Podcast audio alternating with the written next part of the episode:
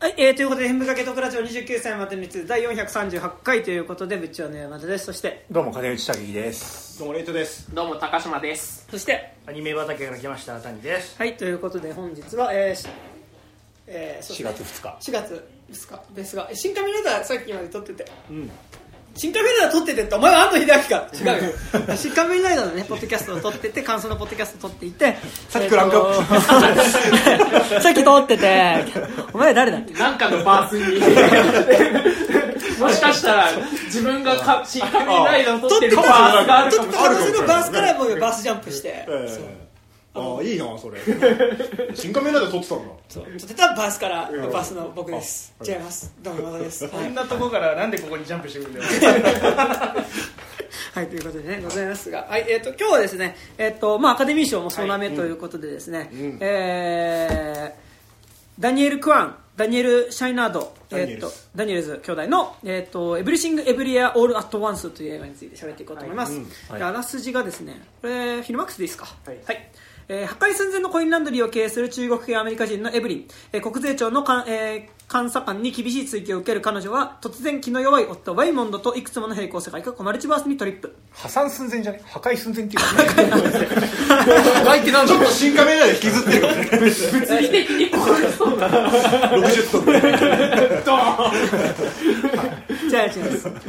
えーもう一回いきます。破壊寸前のコインランドリーを経営する中国系のアメリカ人のエブリン。国税庁の監査官に厳しい追及を受ける彼女は突然気の弱い夫ウェイモンドといくつもの平行世界かマルチバースにトリップ。全宇宙に悪がはびこっている。止められるのは君しかいないと告げられマルチバースに、えー蔓延する悪と戦うべく立ち上がるが点々点々点ということでございますね。はいちょっとこれメールをいただいているので、結構ねメールをねいくつか読んでいこうかなというふうに思います。ということでね。さっきはねメールを最初に読まなかったということが結構敗因だったかなというところなんですけど、はい、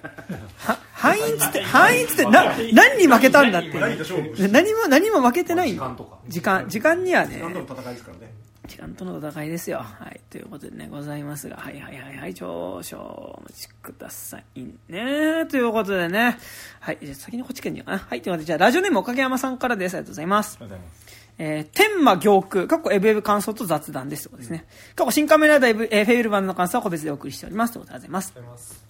1回目を見た時は別れる決心逆転のトライアングルバビロン、えー、天馬航空を、えー見る一日でしたすごいね盛りだくさんもう、えって、結構長いの入ってるじゃん、バビロンとか。すごいですね。もうこのライラインナップを聞くだけで胃がもたれるような感じになる人や、地動物まみれの映画を見てるなってなるでしょう。過去逆転のトライアングルはぶっちぎりでしたが、過去閉じ。もうダメだ、こんな映画ばっかり見続けていたらおかしくなるってなってました。そんな状態でしたので、映画見ても、えーい見ても、まずあまりにも起こる出来事がバンバンすん、えーバンバンバン進んでついていけず、頭に残った印象が、股間モザイク男が月刊奨励賞を、えーケツに突っ込むところや、チン、かっこ、えー、チン、てんてんてん、ディルドを両手に二刀流している実写版、約束のネバーランドのシスタークローネ、かっこ渡辺直美。どういうことこれ？いやだからディルド持って娘が暴れてたシーンだけがもう頭に残ってる俺約束のネバーランド実写版見たけど渡辺直美ディルドは持ってなかった。そことかぶってたってだけで。え、約束のネバーランドの渡辺直美はケツになんか突っ込むんですか？約束のネバーランドに渡辺直美が出てたとこまでだから。で単に渡辺直美みたいに見えたっていうあ、そうかね。あ、はい。娘が渡辺直美みたいに見えてでそいつがディルド持ってたなっていうこと。あ、そういうことね。なんでこんなにさ 説明しなきゃなんないんだよ人のメール知るかよ。俺のまね約束のネバーランドの記憶と全然違うからあ、俺見てたの違うのかな？みたいなね。もしかしたら別バースの約束のネバーランドはね、そういうことはね、あるかもしれない。ですね。何でも別バースっていうのよくないよっていうことを俺は今回言いたい。そうですね、はい。で、いや、これ、ライラントスマッシュブラザーズでホームランバット持ってスマッシュかました時の音だよねとか、あ、ありましたね、カキーンってね。えーなんでこの親子仲直りしたん？どうせはいいよね、もう別、別次元の自分がそうだったから認められるようになったのか。口述もしますが、ホットドッグバハンズの世界の描写が自分にとって大きなしこりとして残ってしまったりで、はっきり言うと細かい部細部では楽しめていたものの、オスや取れることがうまく、えーできず、えー楽しめなかったですということですね。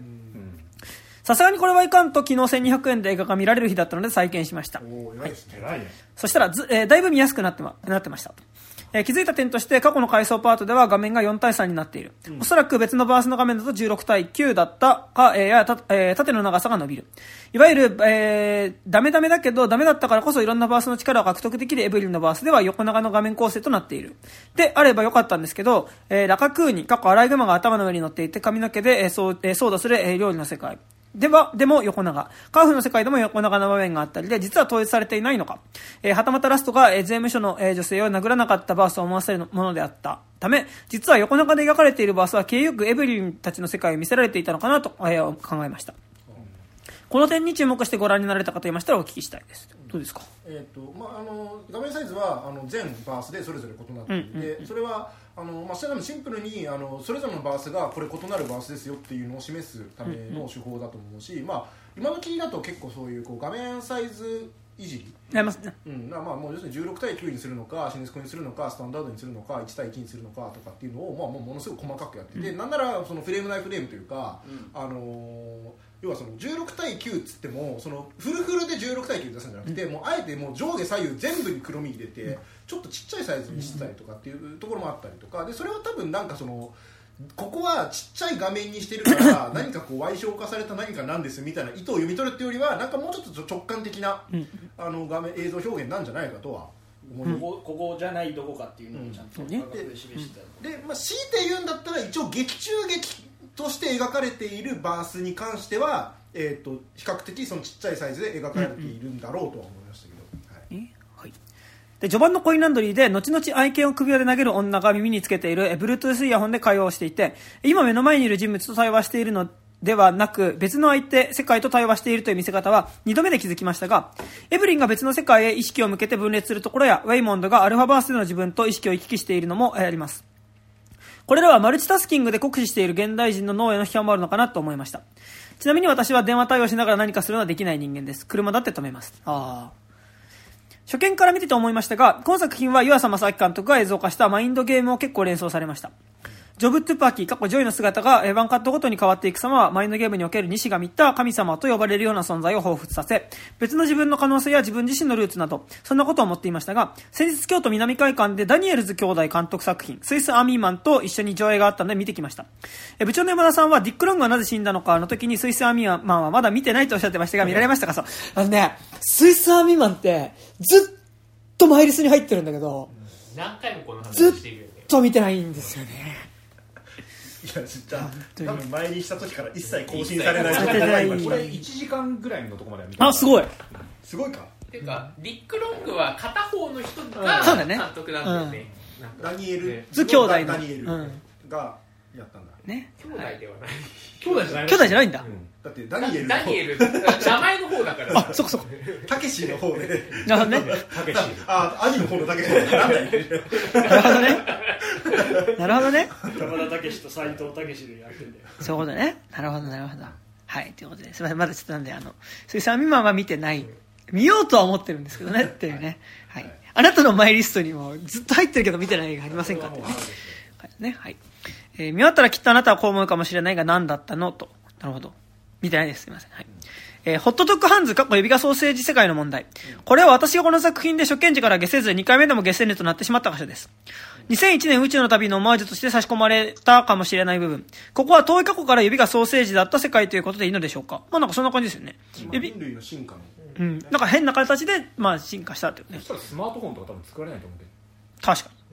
いや足の指でしょ、いやだからいやなんかそこすげえあっていやだってさまず身体構造違うんだから、あんなピアノとか絶対違う弾き方になるでしょ、と思って。に。あとピアノ、鍵盤の位置はそこにないよね。多分ね、下に来るよね。だからそういうのもあるけどそうならなかったバースもあったっていう、その。いやでも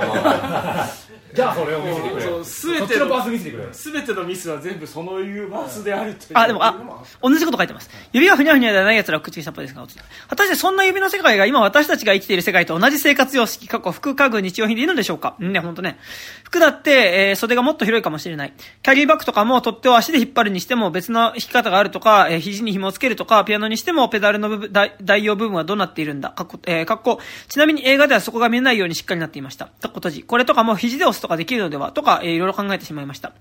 どうしても気になってしまい、これが後々足が器用でいろいろ対策できるという、ある意味道具的な描かれ方を感じて、この辺人物として描かれ方が少ないベッキーでも思ってしまったり。長々となりましたが、2回目で比較的落ち着いて見られました。ちなみに股間モザイク男は終盤でちゃんと肌色に近い下着を履いているのがわかります。股間モザイクはコメディ的な要素としてやっていたんでしょう。かっこ脱線しますが、股間に、えー、長いものを指している人物のものを抜けばいいってことはないですよね。というならば耳につけてるもんですよね。どういうことだ？あああのだからあのそれをあでもどっちなんだろうねあのだからジャンプ？の方法をやるか元を取るかああ、そうですね。でもジャンプし終わったら別にね、抜いてもね、変なことはしてるわけだからね。でもだからそのもう抜いた時の衝撃だけでうん。もうキスしたってことでしょだかあらー辛くてああ。ちょっとケツに物を入れたことないんであんまわかんないですね。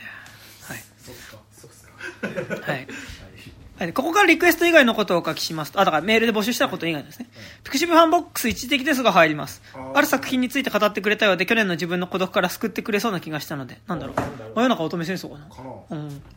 はい。三国志じゃないあ、新解釈？いやいや多分去年だから真夜中か。真夜中じゃない？はい。グリッドマンユニバース結構面白かったです。これね、本当にね、行こうと思ってるんですよ。過去にダイナゼノンについて部長がこの作品はどうかと尋ねていたことがありましたが、そちら見られたでしょうか？今ね、見てますよ。見てますよ。はいはい。こっちは見てますよ。あのー、あ、水星網は見てねえけど。えっと、SS グリッドマンを見てみればおそらく大丈夫だと思いますが、創作物や漫画やアニメのキャラクターにおける人物へのリアリティ、存在についてパッと刺されるものがあって結構刺さりました。あと今年はスパイダーバースの続編や DC のフラッシュなどもマルチバースをやるみたいで、なんだか映画、今マルチバースの波が来てるんですかね？まあそうなんじゃないですか？えーちなみにロバの波も来てるようです。ロバの波？明日、イニシェリン島の精霊を映画館でやるところがあるので、そちらで見て、見に行きます。かっこ、どうもディズニープラスで配信はされているようですが、かっこ閉じ。イニシェリン島の精霊とかも感想で聞けたら嬉しいです。ロバの波、ロバ？え EO とかやるじゃん今ああ、キャプテン EO。度いやじゃなくて、EO っていうロバの映画いいよ。EO いいよ。キャプテン。プースプーさんの。ああいいいよか。い。やえじゃあプーさん関係なく EO っていうなんか。そ れキャプテン EO ですよ、だから。じゃないんだよ。っていうロバの映画をやった気がする。EO で合ってるよね。全員好き勝手なえだってえ EO ってプーさん？いや、まああれも EO じゃない？EO なの EO と EO だからキャプテンだろってあるアルファベットの EO っていうのがあった気がする。はい。ちょっと、あの、EO を探してる間、ちょっとメール続きます。バビロンについて、レイトさんが言っていたように、人物に絶妙にピントが合っていない葛藤は何度かありました。自分もそこは気になっていました。個人的にサゼル監督があの時代に憧れていたとは思えません。もしもそれを本気でやり遂げたいのであれば、ブラッド・ピットが窓から落ちてプールに飛び込むのもカット割りで見せず、窓からプールへ落ちるダイダイナミックな見せ方にしたのではと思ったり。ほらほら EO ゲジー・スコリムフスキーだよ言うおヒジー・スコリモフスキなんですね。へが一頭のロバを目を通して人間の犯したと愚かしたを書いたドラマー。へー。ドン・キホーテ。どこへ行くみたいな感じなのかな？ああ。ロバが来てる。今年は。今年はロバだはい。はいはい。すいません。結構今日マルチバースいろいろいきますね、話がね。はい。音楽が結構気に入っていて、もしかしたら今年のサントラで一度再、えーさ一番再生するものになりそうですけど、あ、バビロンのサントラがね。正直いろんな音楽を茶化してる感じがししなくもなく、点々点々。ハーストパーティー、過去ドレスなどを着たパーティーで流れる曲はバレロを連想させますが、あの終盤のジャーンのところに届きそうで、えーつかめない感じがあってスッキリしないなって思ってたら、そういう方、えーそういう方向でスッキリするんじゃないってなりましたね。なるほど。以上です。花粉が辛い時期になり、一応、ビラの後用お薬で、えー、お薬と点鼻薬でなんとかなってますが、映画館でくしゃみとか、鼻水ズーズー出てこないか心配になります。それになりますね。はい。それではま私、さに今集中してるとさ花粉症収まんない？なるなるなる。うん、ならない。あの、劇場だとあんまくしゃみですね。あの 俺が、俺の声がどんどんおかしくなってるってね。なんか劇場とかスタジオとかだとなんか2時間だけ花粉症止まるあっとスタジオと劇場窓ないからとかもああるかもしれないけど、あとまあ換気がどうとかそういう話。ね。やったら、でもあれ、あれ流れなくスタジオなんて換気ねえじゃん確かに。まあじゃあ普段の集中力が足りてないっていう。そういうこと？すごい嫌な結論っていうことですかはい。ですね。はい。えー、なので、それでは私はスプラトゥーン3で鳥からバトルを赴きますということでね。はい。楽しんでください、はい。ということで、おかげ山さんからのメールでした。ありがとうございます。ということですね。はい。エベエベね。ということでございます。はい。ねじゃあ次、いはいいですか？ラジオネーム、ボンクラマグラさんからですありがとうございますえー、肉汁メンバーの皆さん、こんにちは。ボンクラマグラです。はい。えー募集されていた FF の感想を送らせていただきます。好きな映画です。はい。ただし、スイスアーミーマンの方が好きです。これすごいなんか、ゾウさんの引っ越しセンターみたいな感じで。でもスイススイスアミはもっと好き好きです、みたいなね。はい。スイスアーミーマンはオールタイムベスト10に入るぐらい好きです。あ、でもおそんな？見ます。はい。今年もたくさんの面白いアイデアや、えー、洒落た演出をごちゃ混ぜにして、おもちゃ箱に突っ込み、シェえーシェイクしまくって、そのままぶちまけたようなカラフルで、奔放な素晴らしい映画だと思います。ただし、小学生レベルの下ネタは好きではないです。小学生まあね。なんかグッドボーイズみたいなね。うん。あ。あ。あグの映画ググッドエイズってあれか。うん。男の子3人がな、懐かしいっていうか、絶妙に記憶から消えてたね。今もう本当に忘れてたあのめちゃくちゃさ交通量が多いところをさ、うんあの渡る映画またそうなんかそんなようなことやってたやつですあ俺あれ唯一劇場で携帯見た映グッドボーイズみたいな下ネタねあのお母さんのアナルディルドをあの女の子にプレゼントであはいはい。で、草ってなやつね。はい。みたいなやつねはいたすごいね。竹木さん結構覚えてるね。いや今思い出したんだよ全部すごい。はい本当に俺一生思い出すことなかったん今言わなかったねあれジェイコブ・トレンブレイクそうですそうですそうねはい。ジェイコブ君にこんなことさせるなようん。っていう映画ですねはい、えーえー小学生レベルの下ネタは好きではないです。そいつは未満くらいの下ネタのバランスがベストだと思います。うん、また、バースジャンプのルール設定が、えー絶妙、えー微妙だなと思いました。アイデアとしては最高ですが、活かしきれていない印象ですと。はい。変なことをすると大喜利だよね高田さんの まあ、理屈はすごいわかるけどね。いやそうなんかでも大喜利すぎてこれそのさもう面白いことやってみたいなことじゃんもうそうね。あれ大変なことしたなと思いましたね、なんかもう俺、色物屋の観客みたいになってるもん。あ そこに関してはなんか、スーンって、スーンってしてたから俺も。うん笑わねえぞって思ったの。はい。本作の最大の敵は、笑えばいいじゃんいやいや、でも俺あの、ペーパーカットの男とかめっちゃい痛そうだなって思った。ああれ普通に嫌だった。はい。本作の最大の敵は、えー自分の全ての可能性を知ったことにより生まれたニヒリズムの権下のような存在です。これはいわば反首相主義とも捉えることができると感じました。この答えのないであろう反首相主義にどう向き合うかという戦いに自分の可能性の全てをフル動員して首相主義の側に立って向き合う映画なのだと感じました。カンフーアクションのエンタメとしてだけ見ても十分に面白いのに物語の終盤では文学的な問いかけもあり良かったです。反首相主義をテーマに捉える場合、このような考え方があるという気づきが最も大切だと思います。ただし、反首相主義に対する回答は今作でも出ませんでした。結局、家族は、えーさ結局最後は家族愛です。ソウルフルワールドでも感じたことですが、反首反反首相主義をテーマにすると賛否が分かれてしまいます。しかし、このようなテーマをカルチャーの中で扱っていくことが重要だと思うので、自分にとってこの映画の評価は高いものになりました。感想は以上です。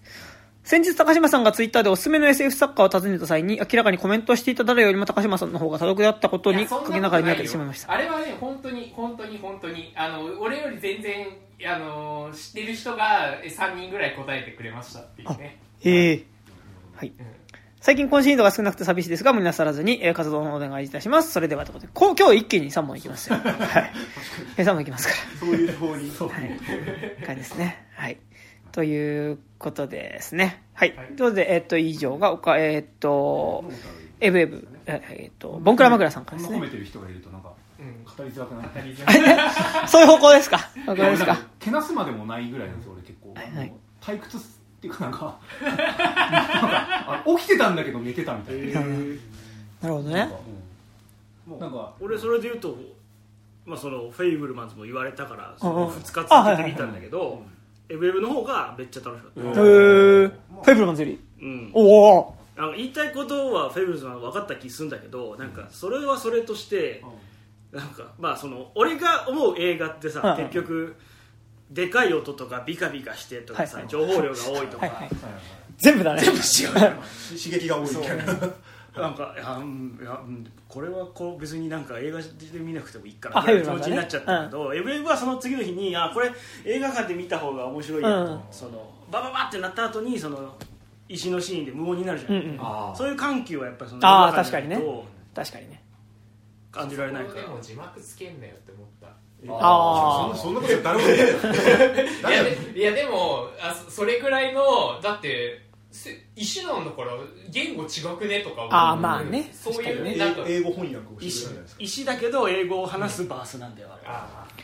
これもう、あのさ、そのね、いやごめん、あのね、あの、その、なんかその、もう別バースに関してはね、もうどうとでも言えてしまうよ。なんかそれは、もそれはそういやなんかさどうとでも言えてさ何でもありになった瞬間になんか全部がつまんなくなるモードに俺入っちゃってそれはわかる。めっちゃわかる。でなんかさそのフックっつったらさ、はい。なんかあの何？もうベタな振りと落ちみたいなさ、何こうアナルプラグみたいなトロフィーが出てきたと思ったら案の定、まあもうアナルに入あれますみたいなさ。出てきた瞬間にあケツ入れるだろうなとは思ったよね、あの形はね。っていうなんか、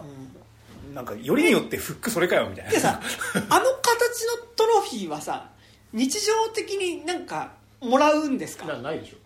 うん。あのなんか僕結構なんかそのホットな名称ってなんていうの？あのホットな名称。し新宿の、あの東宝観客が。そう観客がすごいこうあの、ね、両隣がなんかね左側が、あの黒人男性と多分まあアジア系、まあ、日本人なのか？な、の女性のカップル。みたいな、でこっち側が白人男性、まあ、多分50代ぐらいの人とその多分恋人みたいな。でその間に挟まれて俺だったんですでもう両隣もうリアクションバカでかいの。ああそれはいいですね。アナログラグ出てきた瞬間にもうそのあのトロフィーとして出てきた瞬間からギャラギャラ笑って。で、まあ、その後も実際こうもうあ実際アナログにいるシーンとかでももうゲラゲラ手叩いて笑ってて。であ僕結構、まあ、僕はちなみにエベはめちゃくちゃ楽しみました、ああ。の普通にもう結構あの泣くぐらい楽しみあなんだけどあの もうヨドライのこのあの黒人男性白人男性の2人がもうねこラスト20分ぐらいもうおえつしながら泣いてるんですよ。へだから多分まあそのある種の人にとっては、あそこで語られるテーマっていうのは、ん。もうものすごい突き刺さるものではあるんだろうとも思うし、まあ、実際僕はそれはなんか分かるなとは思って、あのあそこで語られるテーマ自体は。いやそれはわかるんだけどいや確かに言ってるテーマ自体は本当にその通りだと思うんだけど別にこの映画でそれを知らなくてよかったなってなんかあ ちょっとテーマ自体は結構普遍的でよくあねるテーマになってくるけど、なんかまあねすごいさっきもギャグじゃんこの映画スタートっていうのは基本的に、だからよかったん。だよああ僕その完全にあのこの映画あのあれですねあのあれとあのああれと枠が一緒というかレーザーレクソン10じゃなくて。えっとあのあれ。あのヒントをくれ。あのヒント。あヒントヒント。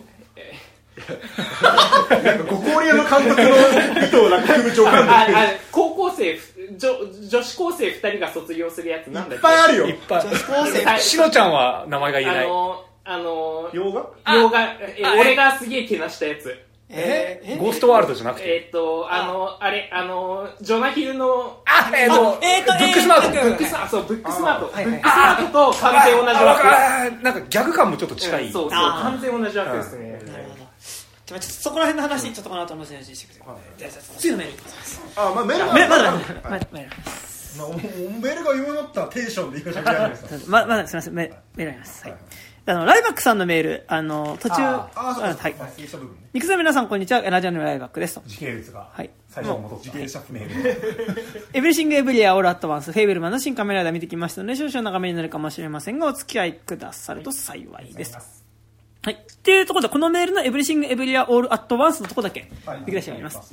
えーそれぞれ鑑賞直後の印象を一言で表すと、エブリシングエブリウェアオールアットワンスは悪くはないけどそこまで刺さらない。フェイブルマンズは見れてよかった。新カメラではいろ,、えーいろいろと思うことがあるといった感じです。はい。で、ここでエブリシングエブリウェアオールアットワンスの感想です。は、公開までの期待値が高く、またアカデミー賞の発表直後に見ることとなり、映画館もなかなかの盛況ぶりで期待値もさらに上がっていました。ミシェル・ヨー、キーホキー・ホイ・クワンも良かったですが、二人の娘、女優役のステファニー・スーが印象的でした。序盤、恋人との関係や自分のことを伝えたくてもすれ違うところで、そうじゃないんだよ、おか、そう、そうじゃないんだよ、お母さんと自分の気持ちを理解してもらえないもどかしさ。モルチバースの存在があらわになって以降、すべての世界を破壊しようとする。真の黒幕ジ、えージョブトゥパキとかしてひょうひょう敵を排除する様子など、彼女自身がマルチバースのように性格をコロコロと変えていく様が、一人の人間の中に様々な人格、性格があったり、それが、えーそれらが変容することを肯定的に捉えているようにも思いました。もしもこの世界があったら、もしもああの時こういう選択をしていたら、えー、という誰もが抱く想像、妄想を真摯に映像にしているところが興味深く、今になった生物のいない世界を描いて字幕のみのセリフで先行したり、手の指がソーセージみたいな世界など説明しようにもできない世界も作って映像にしていくところの奇妙さがいいなと思いました。ちょうど確定申告の時期に確定申告に呼ばれる映画が見られたのもタイムリーでしたと。ただ、高島さんもツイツイッターでつぶやかれていましたが、ラストの結び方が凡庸になってしまったのは残念でした。例えば、仮にバラバラに離れて暮らしていても、家族としてのつながりは持ち続けられますよね。というような結び方だったとしたら、旧来の家族的つながりに疑問を持たれる人に対しても、何か伝わるものがあったのではないかとも思いました。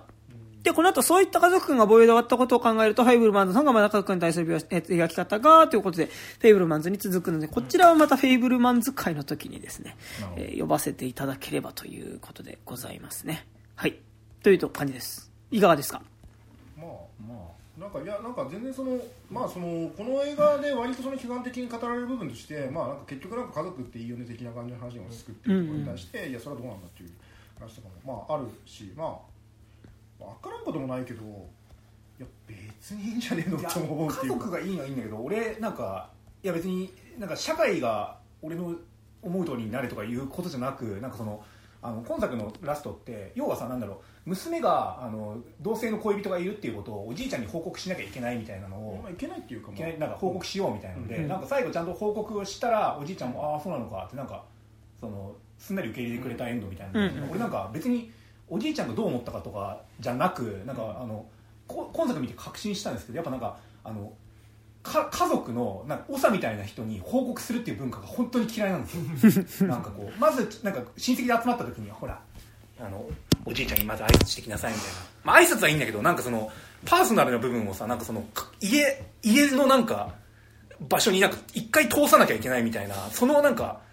え向こうが受け入れるか受け入れないかとかともかくそのなんか感じが本当に嫌で。家族の了解を得ないといけないってことうん結果的になんか了解得れるか得れないかとかよりもなんか了解を取りに行こうとするっていう行為自体が本当に無理で。あのすしかも性っていうすうんそごいうそうそう。すごいパーソナルな部分を誰かに認められるとかっていう、そうそうそう。なん。かもうが本当に嫌なんだなあんまっていうり認め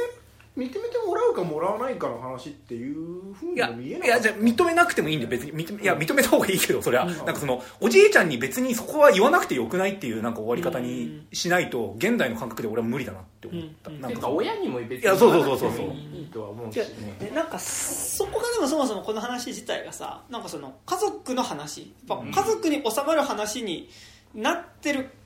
からこそのなんか限界感というか、なんかやっぱ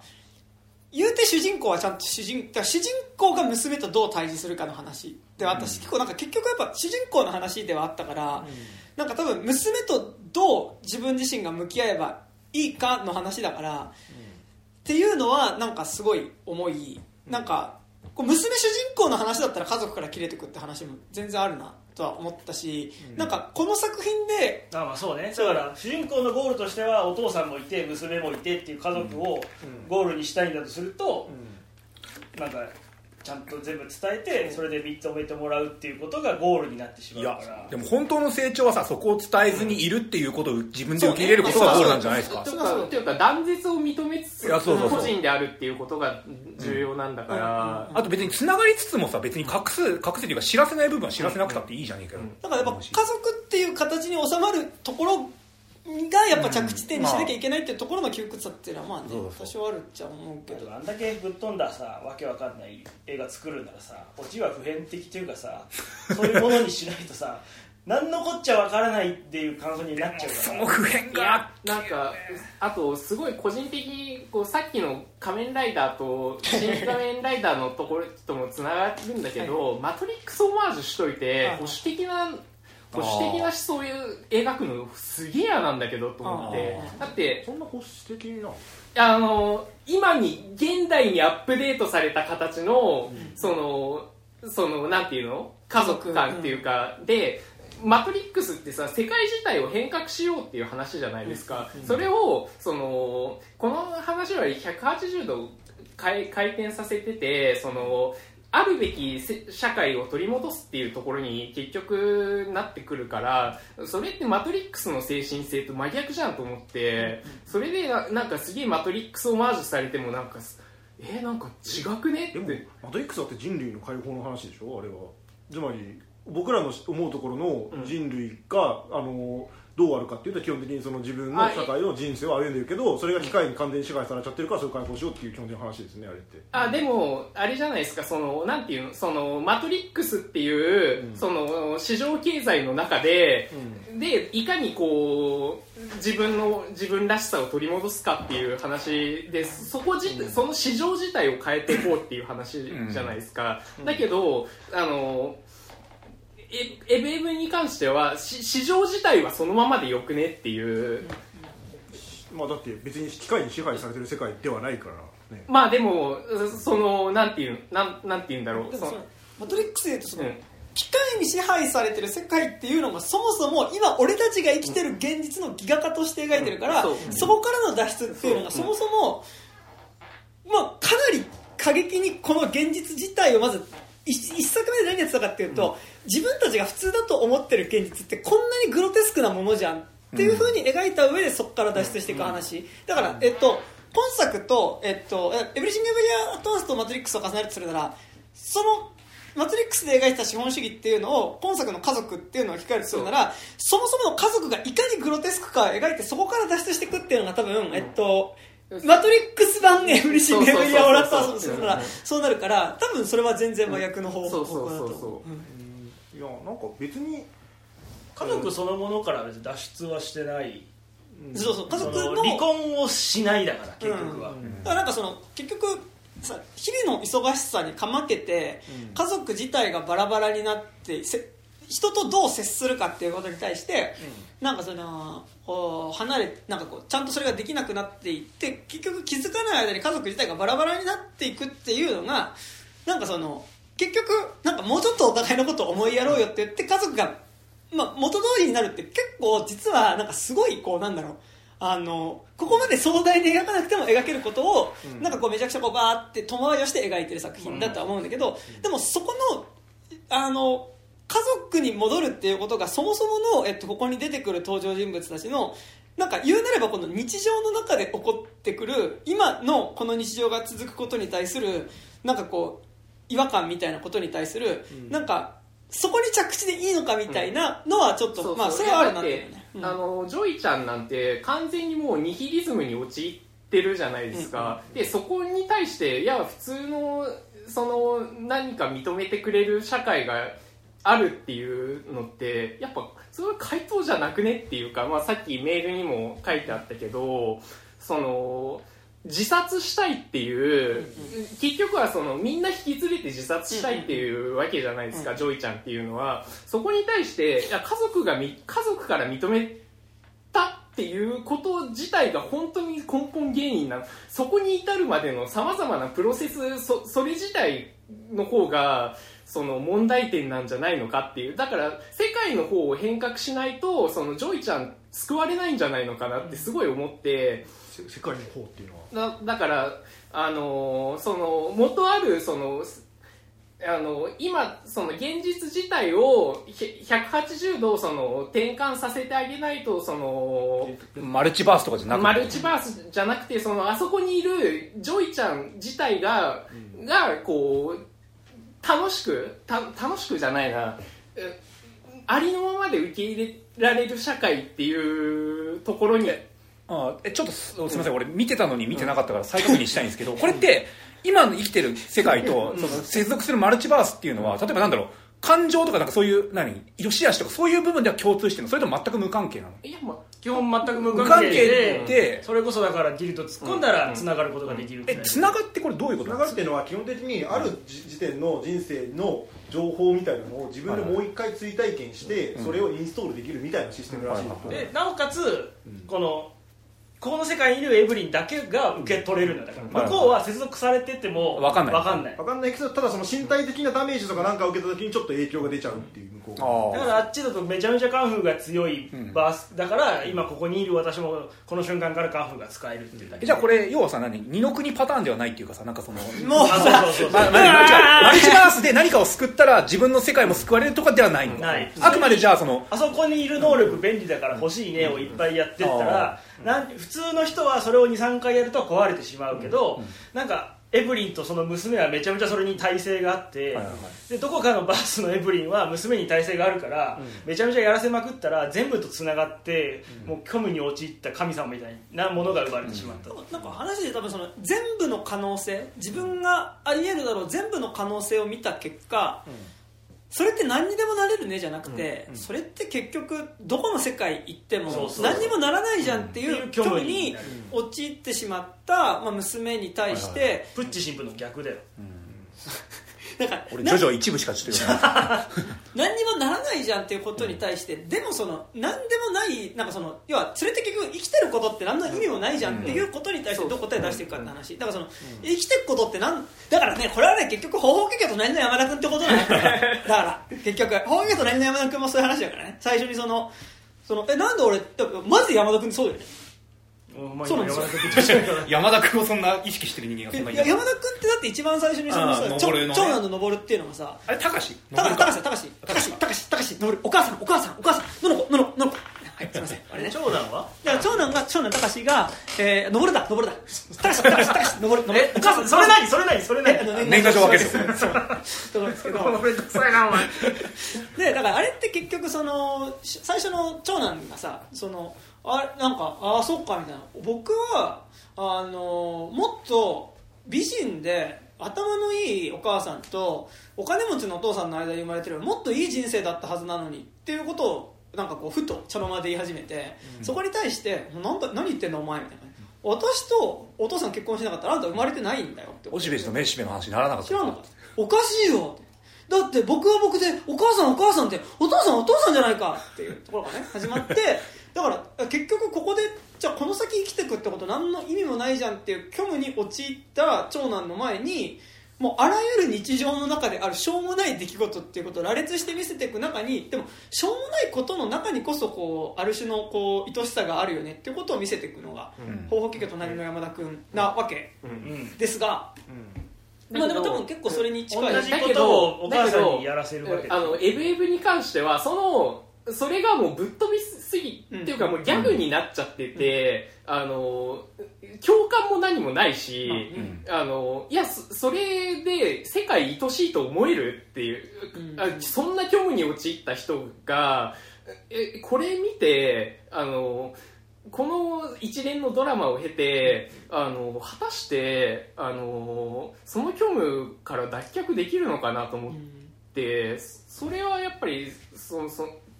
ちょっと違うんじゃないのかなっていうか。で俺なんかその前提として思ったのがさ、えこのさ娘が虚無に陥ってるのってさ、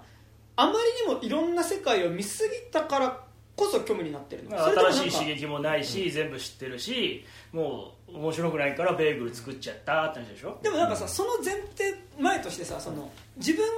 の性自認というかさその性自認じゃないか、その自分のその性的思考というかそのパパートナーが女性であるっていう女性同士でそのカップルであるっていうことを母親に本当の部分では受け入れてもらっていない感じ、っていうなんかその一応受け入れてるとは口先では言ってるけど、やっぱり父親にはそれを報告してくれない、まあ、おじいちゃんには報言うことを止めてくるしその本当の意味で受け入れてもらってないんじゃないかっていうところをなんか主人公がどう受け止めていくかっていうこと。でさらに言うとそのまあだからここちょっとまあ俺は引っかかったんだけどそのその母親の娘のなんかでもその性性自認を受け入れられないってこととさ、もう一個さそのそもそも親子の関係の話でもあるじゃん、その近すぎるがゆえにその常に会うと小言を言ってしまう、でなんかそのいるだけでお互いに傷つけ合ってしまう関係性であるっていうところが一応のその話として多分一番の問題そこだと思うんだけど、この映画って、なんかそれと娘が虚無を感じるっていうことがなんかどうつながるのかなみたいな感じあがしていそこのだって娘は別に虚無には虚無にはなってないけどマルチバースの娘が虚無そうどこかで存在するその娘が虚無に陥って瞬間に全部につながるから、そあのじややこしいんだけどあの時間軸でいくとだから国税局のあの瞬間から、あの娘は虚無の上位なんだっけ？なえジョジョブトゥパキジョブットパキになっちゃうってだけで、じゃあなんかそのさ結構その手前で娘のその性性性自認のこととかさ、あれ別にだから娘が政治にどうっていうのはなんか一要素でしかない、まあ異性ああ愛でも。のバースあエブエブの主たるバースの中では一応そうなってるけど。でそれは純粋にエブリンの目線から見た時に人生ってままならないの一つの要素でしかないだけ、なんで娘なのに娘女の人が好きなんだ。普通になってほしかったのにっていうだけだから、娘が認めてもらえるか認めてもらえないかっていうのはなんか虚無以前の時は関係ないと思うなんか結構そこなんか結構構重要なことなのに割と一要素ぐらいな感じで片付けられてるなってのはちょっと引っかかった部分なんだけどでもなんかそれと同時にさ娘が虚無感じるっていうことってさ、お母さんと親子だから虚無感じてるの。いやなんかすごい見てて思ったのがさえ主人公はあらゆるバースに行けるから、この家族じゃなかった可能性っていうのもあるわけじゃん、でも娘はお母さんから生まれるしかないからどのバースに行っても母親との関係は切れないからこそ虚無感じてるのかなって思ったんだけどそういうことではない。それを一人だけ感じて結局ジョブ椿って別に最終的に何したかっていうと同じ経験エブリィにもさせてほら嫌でしょ自殺したいでしょってしたかっただけじゃん。でなんかその虚無っていうのがなんかそのどのバースに行っても結局そはこがさこの作品結構曖昧というか、そのマルチバースってどのマルチバースなのかの説明がそこまでないから、そのでそもそもじゃあそのキーホイクワンとあの出会ってないバースはあるのかとか、その辺ああったでしょあまあだけど子供の時から分岐してたりしてるもんね。いやなんかだからすごいその確かにでも今高島が言ったみたいにそのマルチバースって言った時にその再現がないから、なんかどこまでが範囲なのかが結構わかんないなと思って、俺はなんかマルチバースはねでもう設定できないのよあそこまでやりだすと。俺見てて思ったのがだからそのどのバースに行ってもその母主人公自体は主人公個人として存在で単体としてその家族になったバースもあるしそうじゃないバースっていうのはいくらでもありえるけど娘に関しては母親がいないと生まれなあでもいから石には違うから。でもなんかその結構親子って関係自体はどのバースに行っても切れないっていうことなのかなと思ってなんかそこにこそなんかそのやっぱり虚無がうん生まれるのかなって思ってたんだけどそういうことではない。にそのジョブ・トゥパキという子が存在するっていうだけで、それは別にエブリィの娘かもしれないし、そうじゃないかもしれないし、うんっていうことだと思うけどね俺は。うんえ今作のマルチバース設定ってさ例えばさなんか全く同じ世界でなんかどこかの公園にあるロボの石の構成要素が1個違うのでもカウント1みたいな感じの。じゃあ別の世界。ってことか。今この瞬間にここでしょんべんする世界と、はいしょんべんしない世界が常に分岐し続けてるっていうだけ。でもなんかさそのさ本人が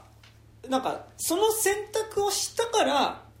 した世界としなかった世界の分岐なんていうのとそもそも世界のその人が生まれてくる以前のあり方から違う世界うん。パラレルはあの、マルチバースにあるわけじゃん。だからそれはなんかだから指がホットドッグの世界だったり石の世界だったりってのがあるんだけどなんかでもそれって同じ人なのかっていうのはすごい、まあ、これもなんかめっちゃ細かいところになってくるけど、なん確かにね。プラーナが一緒なんだから。まあ、そのさ違う違うのまあ、魂が一緒みたいな風には読み取れるけどでもそのは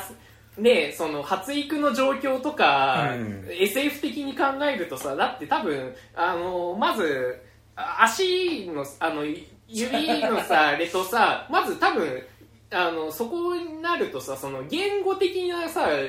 変化とかもあるしさ、で思考っていうのは言語によって規定されるところもあるから、そこによってさその自意識の感じとかもさ違うと思うしさ、石の自意識とそのあの人間の自意識って全部一緒なのかって言ったら、多分違うわけでなんかそこら辺はねちょっとなんかさそのハード SF ではないからそうそう。それはまあそこコメディだからの設定のそう厳密さみたいなのっていうよりは、まあ、絵面上の面白さと、まあ、別になんていうのどどうとでも説明はできるじゃん別に正直、だからまあ別になんかそこは、まあ、確かにその設定していったら面白い部分でもあるかもしれないけど別に設定しなくてもいい部分。そこをギャグでやってドバッと見せれるから俺は、まあその外側の理論でこの映画すごいなと思ったね、え今作のさなんかで最終的になんかたどり着かなきゃいけない問題とか虚無感みたいなのってさなんかそれこそあのバタフライエフェクトみたいなさなんか過去タイムスリップ戻りやり直しものとかでやるんだったらなんかもうちょっとうまうまいことさシンプル化できたと思うんだけどなんかマルチバースにすることによってなんかそこら辺がぼやかされてないかなって今聞いてて思ったんだいけど。やなんかどの世界でも私はあなたを見つけるし、その上で向き合って愛しますよっていう、うん。まあ、だから究極どこ行ったってあなたを愛すよって言ってるだけだから、でなんかでもやっぱすなんかそこに対してさそれが嫌で逃げてる娘っていうのも同時にモチーフとしてあったはいはい。りしてなんかあとあのすごい個人的な話なんですけどあの知り合いにあの絵本作お父さんが絵本作家にあの会社辞めて絵本作家になった人がいるんですけど、あのめちゃくちゃあの毒親だったわけ、でそそれがなんかなんか知らないけどいろんななんかこう教育の本とかを読んでなんか絵本はすげえ家族大事みたいな あのなんていうの？そのななんかこうなんかこうなんか知ってるよみたいなこう、きあなたの頑張りとかを見てるよみたいな ののあの絵本を書いてデビューしたんだって、そしたらめちゃくちゃむもうしそれで、もう本当に耐えられないぐらい嫌になっちゃったっていうのを聞いて。ご恩があるみたいなねでうん。だからそれってやっぱそのこの作品で言うとやっぱそそのミシェル・ヨー側だエブリン側から見てると、やっぱそその学び直しみたいなのでそう取れるんだけど娘側からするとさよくぞ今 こんなことを。そうっていう可能性もね全然ある。あの虚無同士になるとさもう娘だ母だじゃなくてなんか、全ての可能性を知った個人同士の話になるわけじゃん、でそれでそれでも同じ辛さを共有してるあなたのことを私は愛しますって言ってるだけで,、でなおかつあの分かりやすくあの世界のあの赤い服着てコインランドリーでパーティーしてる方のところだと、なぜなら私はあなたの母だからそこでは言うけど、もしかしたらあなあ私はあなたの敵だからとかさ、まあ恋人だからとか。恋人だからとかいろんな可能性があるわけでなんかなんか娘だ母だは結構後半どうでもいいから、うんなるほどなと思って見てたけど。そうですね。ななんか僕結構そのこの映画の中でまあ割とシンプルな部分としては、まあ、だからその設定細かく言い始めたらいろいろあると思うけど、うん。あのーまあ、まず一つは、まあ、単純にそのマルチバースっていうので、まあ、これは普遍的だけどでもよくあるっていうほどよくもないのではともちょっと思ったけど、あのーまあ、要はあの今現在生きているこの、えー、とユニバース、世界っていうのがあのなんでじゃあこのエブリンのキャラクターはあのだけが特別なんですか、うん。他にもいっぱいいるのにっていうのに対していやお前はあの全部の可能性を誤ったからだっていうのは結構すごいセリフだなっていう、でもなんかそれってなんかこうある種の人生を送っている人にとっては結構ハッとするセリフだなとも思うんですよね、なんか、まあまあマインドゲームとかもそんな感じだったよね、でお前はそこでだって言われてるからね。そう。で、まあ、それをやっている人に対してでもあのあらゆるこうユニバースの可能性っていうのを見せていった時にいや、でもそれでもあんたが今生きているこの人生っていうのは他のユニバースの人にとってはどうしても生きたかった人生かもしれないんだっていうので、今の人生っていうのを一旦肯定してあげるっていうのが多分、まあ、この映画の、まあ、クライマックスが、まあ、多分その白人男性が泣いてた部分の一つの要素だと思うんですね、僕は実際そこにはすごくあのそれは普通にシンプルにすごいいい話だなと思います。なんかそこなんかそこがやっぱなんなんだろう。あの確かにそれで癒されるのはわかるけどなんか、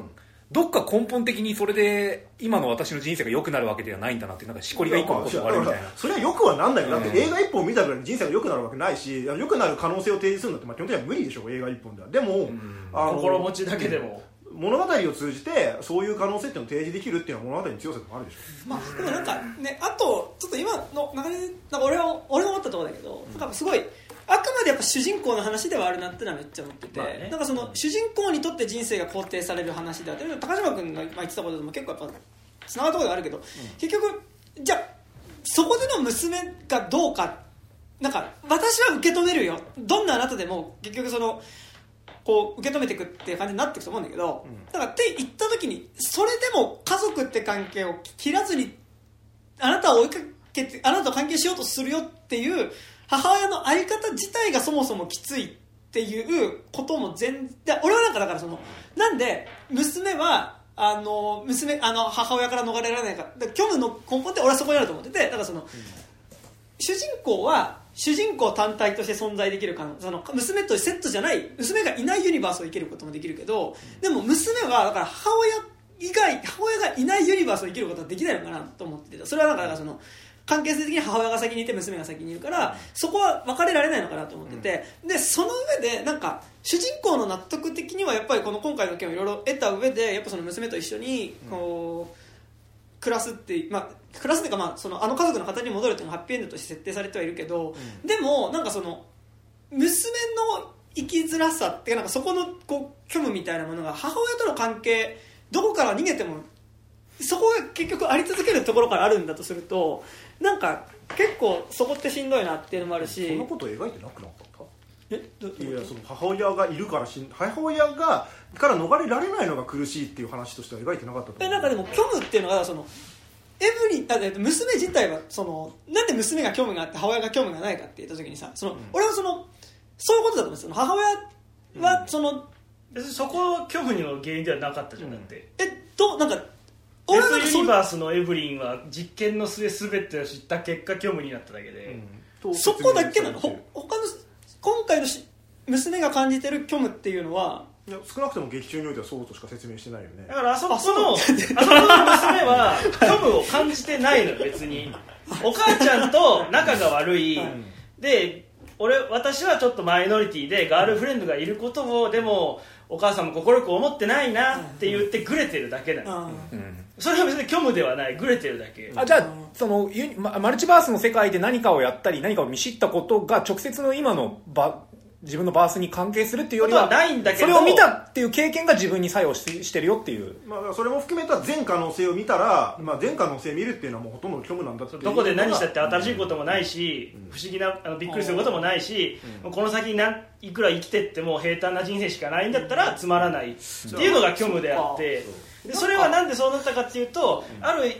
ある瞬間に過去も未来も全てのその自分の可能性そのものを知ってしまった特殊体質というか特別なものになっちゃった結果そうなったってだけだから。なんかそれすごい不思議なんかえ不思議だね。なんかそのさ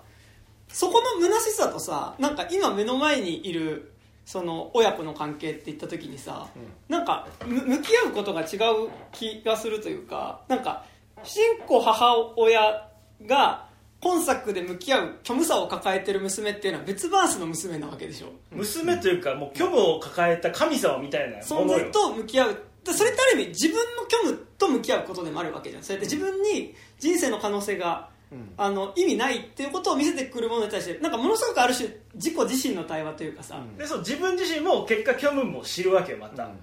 虚無を知るけど、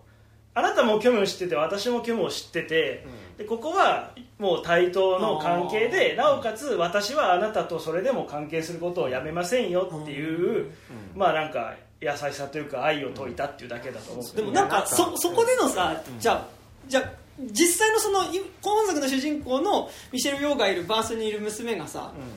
娘のその恋人が女性である同性であるっていう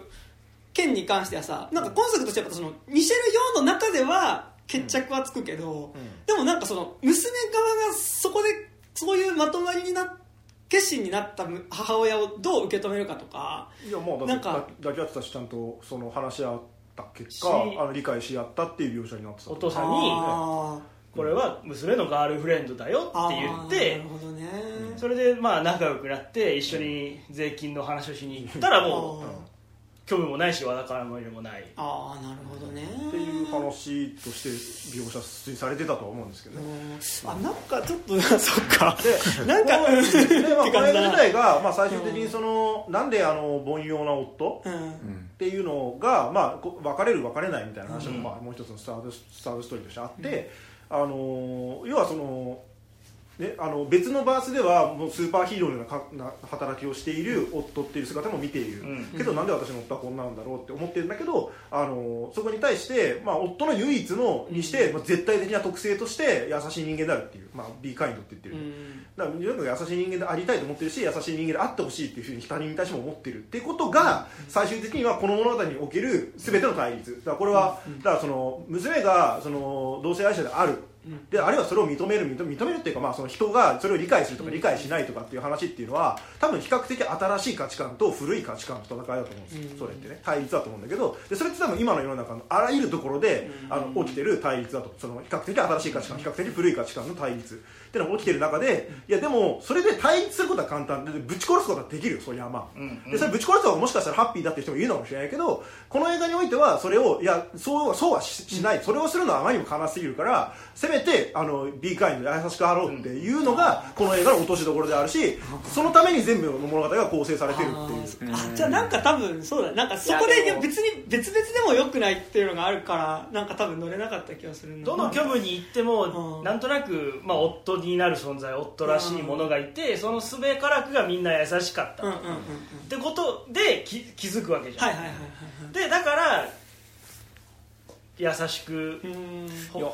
接しようとか愛を持とうみたいな話だと思うけどね、なんかさ同じ B カインドでもさなんかビルとテッドシリーズを見た時のなんか抜けの良さみたいなのがないっていうか、まあなんかでもその、うん。なんだろうそこのでなんかなんだろうこれはもう完全に俺の考え方の話だけど、だから多分で作品の着地と多分合わなかったってところなのかもしれないけど、なんかそのその果てにあるのが家族になるってことなのかなっていうのはなんかその、相手に対して優しくあるっていうのはそれでも認めた上で家族になるっていうことなのか、なんか俺結構その今作見ててそのすごいこう親子であること自体のしんどさみたいなの俺は結構感じながら見てて、うん。なんかそのたた例えばその岩同士で離れていくところとか含めて家族であるっていうのはね結構で面倒くさいことですよね。なんかそこに対してその親家族であるっていうことに収まんなくてよくないっていう気はすごい思っててなんかうん。なんかそれはあの作品がどうこうって俺の考え方としてそうってあって、そうなんか家族じゃなくてもだから子としてそうそうそうそその俺と山田君が友達なのと同じみたいに、そのまあジョブトゥバキと私は同じ組を知ってようが友達であるよっていう話だから、なんかまあ家族であること自体はもうさ変えようがないから、うんうん。その別にその離れるって選択をした方が幸せである人ももちろん世の中にいるだろうけど、別にそのいやこの映画は基本的にその最終的にその全てのあ人に対してお互いに対してその今優しくあろうっていうことを着地点にするんだとしたらいや別にその家族同士の間で価値観が違うから、うん。だから離れても別にいいんだ離れようもううん子として生きていこう、うんうんっていうことの方がなんかそのなんだろう今っぽい考え方かもしれないけど、いや別になんかそのお互いがお互いのことを思いやるんだら別に家族として存在したって別にいいんじゃないと思うし。なんか広く最終的に広く捉えないと、はいはいはい逆に納得できない瞬間もちょっと出てくるから、そのあの国税局であのおばあちゃんを殴ったあの世界はだってお父さんガラスで刺してるし童話書いたって もうどうにもならないじゃん、はいでもなんか気づいたらオチとして出てくるのは赤い服着てプレあのみんなでパーティーしてた方の世界観になってるからなんか分岐した別の方向では大変なこと細かい分岐で見ていくとアルファ世界のだっておお父さんもさ、うん。ジョブトバキに殺されてるしさ結構納得できる、まあ、あ全体的にその大きく全バースを通じてのエブリンとジョブトバキの話って考えるならまあこのオチでもいいかって思ってるから。あるかなっていうね。のと、まあ、あとまあその何？えー、と娘がその同性愛者であるっていうのを、まあ、あれもだから認めてもらう認めてもらわないって話とは、まあ、あんま僕は見てなかった、うん。そのなんかなんていうの？うあの人を別にねまあ認めてもらわなくたって別に生きていけると、でもなんかさその別にでも隠してないわけ、うん。あのん。劇中の彼女は、うんうんだから別にその隠してないことに対してあのでも家族の中の誰かっていうのはそれを受け入れられないかもしれないっていう、でその葛藤っていうのはでも結構普通にある普遍的にあると思う。それはその認めてもらうとかもらわないとかじゃなくて、別に自分としては誰に対して言っても構わないとは思ってるけど、でもそれを言ったことによって何か決定的に関係性が変わってしまうんだとしたら、それはなんかあもう価値観の問題でしかないからね、うん。そのそれは言って関係性変わるんだとしたらちょっと言えないかもねっていうことに対していや別にそのまあ大丈夫なんだみたいな、ね可能性っていうのをまあ示すっていうのはあのいや別にそういう物語っていうのはちゃんと必要とされてるんじゃないかなっていうふうにはうんうん思うんですよ。そうなんかす,、はいはいはい。すごいすっごいなんか保守的なエブリンっていう描き方だけだと思うから普通に。家族夫はなよなよしいし頼りにならないしお父さんはかたくなだし会社の経営はうまくいかないし娘だってなんかグレてタトゥーも入れてるしなんだったらレズだって言ってるなって。もう私の人生最悪っていうだけの要素だから、なんか別にこれは息子が普通にグレて麻薬吸って捕まっちゃったとかで別に変わらないわけそこは、てかまああとなんか多分でもまあそこはちょっと難しいところだけどそのさ前の世代代の価値観に引っ張られていってしまってるところから価値観自体をどうアップデートしていくかみたいな設定の話になってるわけ。その、父親の世代の価値観によって自分は生きづらさを感じていたけど、自分の中にもあるそのある種保守的な価値観っていうものによって娘をこう縛ってる、しまってるっていう。うところなんかそれはある種結構普遍的な親と子の話として多分ずっと描きつつ、なんか結構その娘が同性愛者であるっていうことがなんかその新しい時代の価値観ぐらいになっちゃってるなっていうのもちょっとああるはあるよね。なんかその、いやまあ同性愛者っていう存在自体が新しい価値観なわけじゃないよもちろん。なんか今作において受け止めていくっていう時にさやっぱその、父親の時に私は生きづらさを父親から抑圧をある種感じていて、それを娘にも結局してしまっているっていう時に、うん。なんか特にやっぱ今のハリウッドって見る時に、うん。なんかやっぱこう同性愛みたいなものっていうのが、ん。結構なんか新しい世代の価値観っぽくなんか並びとしては見えるのってなんとなくありつつ、まあ、大体ティーンの子たちなので、なんか出てくるそういうカップル。でなんかその親子の普遍的な葛藤の話でもあなんかその同性愛っていうことがそんなに要素として出てくるけど、うん。そんなにがっつり重要かっていうもうちょっとその親子の話だとは俺は思って見ていてその、うん。結局同性愛を受け入れられがたいっていうことと、うん。そのそもそも娘と一緒にいる時に嫌なことを言ってしまうっていうか、まあ、ある種のちょっとこうカジュアルにモラハラしちゃうみたいなまあ件っていうあんたのが太りすぎよとか、なんか太ってんだからそんな体のラインで服着んじゃねえよって言ってるだけだから。で常に小言を言ってしまうっていうことのなんか一要素として同性愛であるっていう多分受け入れがたいものとして多分入ってる感じはしてて。でなんかなんかその意味でやっぱこう今作良くも悪くもやっぱ主人公の話ではあるから娘の掘り下げがそんなにされてるかっていうと、そんなにその母親が受け入れることができるかどうかのものとして娘がある感じっていうのをしていて、でそれと結構娘のパートナーみたいなのも結構なんか彼女だってさ、まず自分がその恋人の彼女であるっていう形で家族に紹介されるのが受け入れてもらえるかとかさ、あとあの正直さらに中華系っていうところでカルチャーも違う上のパーティーに行くっていうところでさ、どう受け止めてもらえるかっていうところの葛藤とかって全然バリバリあるはずだけど、まあ、あそこってすごい一要素ぐらいな感じで、まあやってもしょうがない。さすがにそれをやるやり始めてもきりなくそう。でなんはなるかなんだけどだからあくまで主人公の話だと思うんだけど、うん。主人公がどう主人公の納得の話だと思うんだけど、うん。なんかその世界の中でなんかもうちょっと多分あっただろうなっていろんな葛藤とか、うん。なんか娘自体のなんかこう母親の方ではもっと優しくしていこうっていうふうにちゃんとあの周りに今までこう時間とかうん。忙しさにかまけてこう触れ合い方っていうかコミュニケーションの取り方自体がかなり雑になってたしその、なってたことっていうものに対してなんかもうちょっとちゃんと向き合っていこうっていう主人公の中の納得に納得一個で見え方が一気に良くなる話ではあると思うんだけど、うん。なんかもうちょっと娘個人だったりとかのなんかやっぱこう受け入れがたさというか はなんかもうちょっとあんじゃねっていうのはちょっと思ったところではあるよね。受け入れ方さってなな何のなんかだからその母親の納得でこう母親があもうちょっとちゃんと娘のこと向き合おうっていうことはあると思うんだけど、それと同時にでもそれとは別にそもそも娘自体が母親をどう受け入れるって末になっても、いやいやいやそもそも無理っていうことだって全然まあるとは思うから、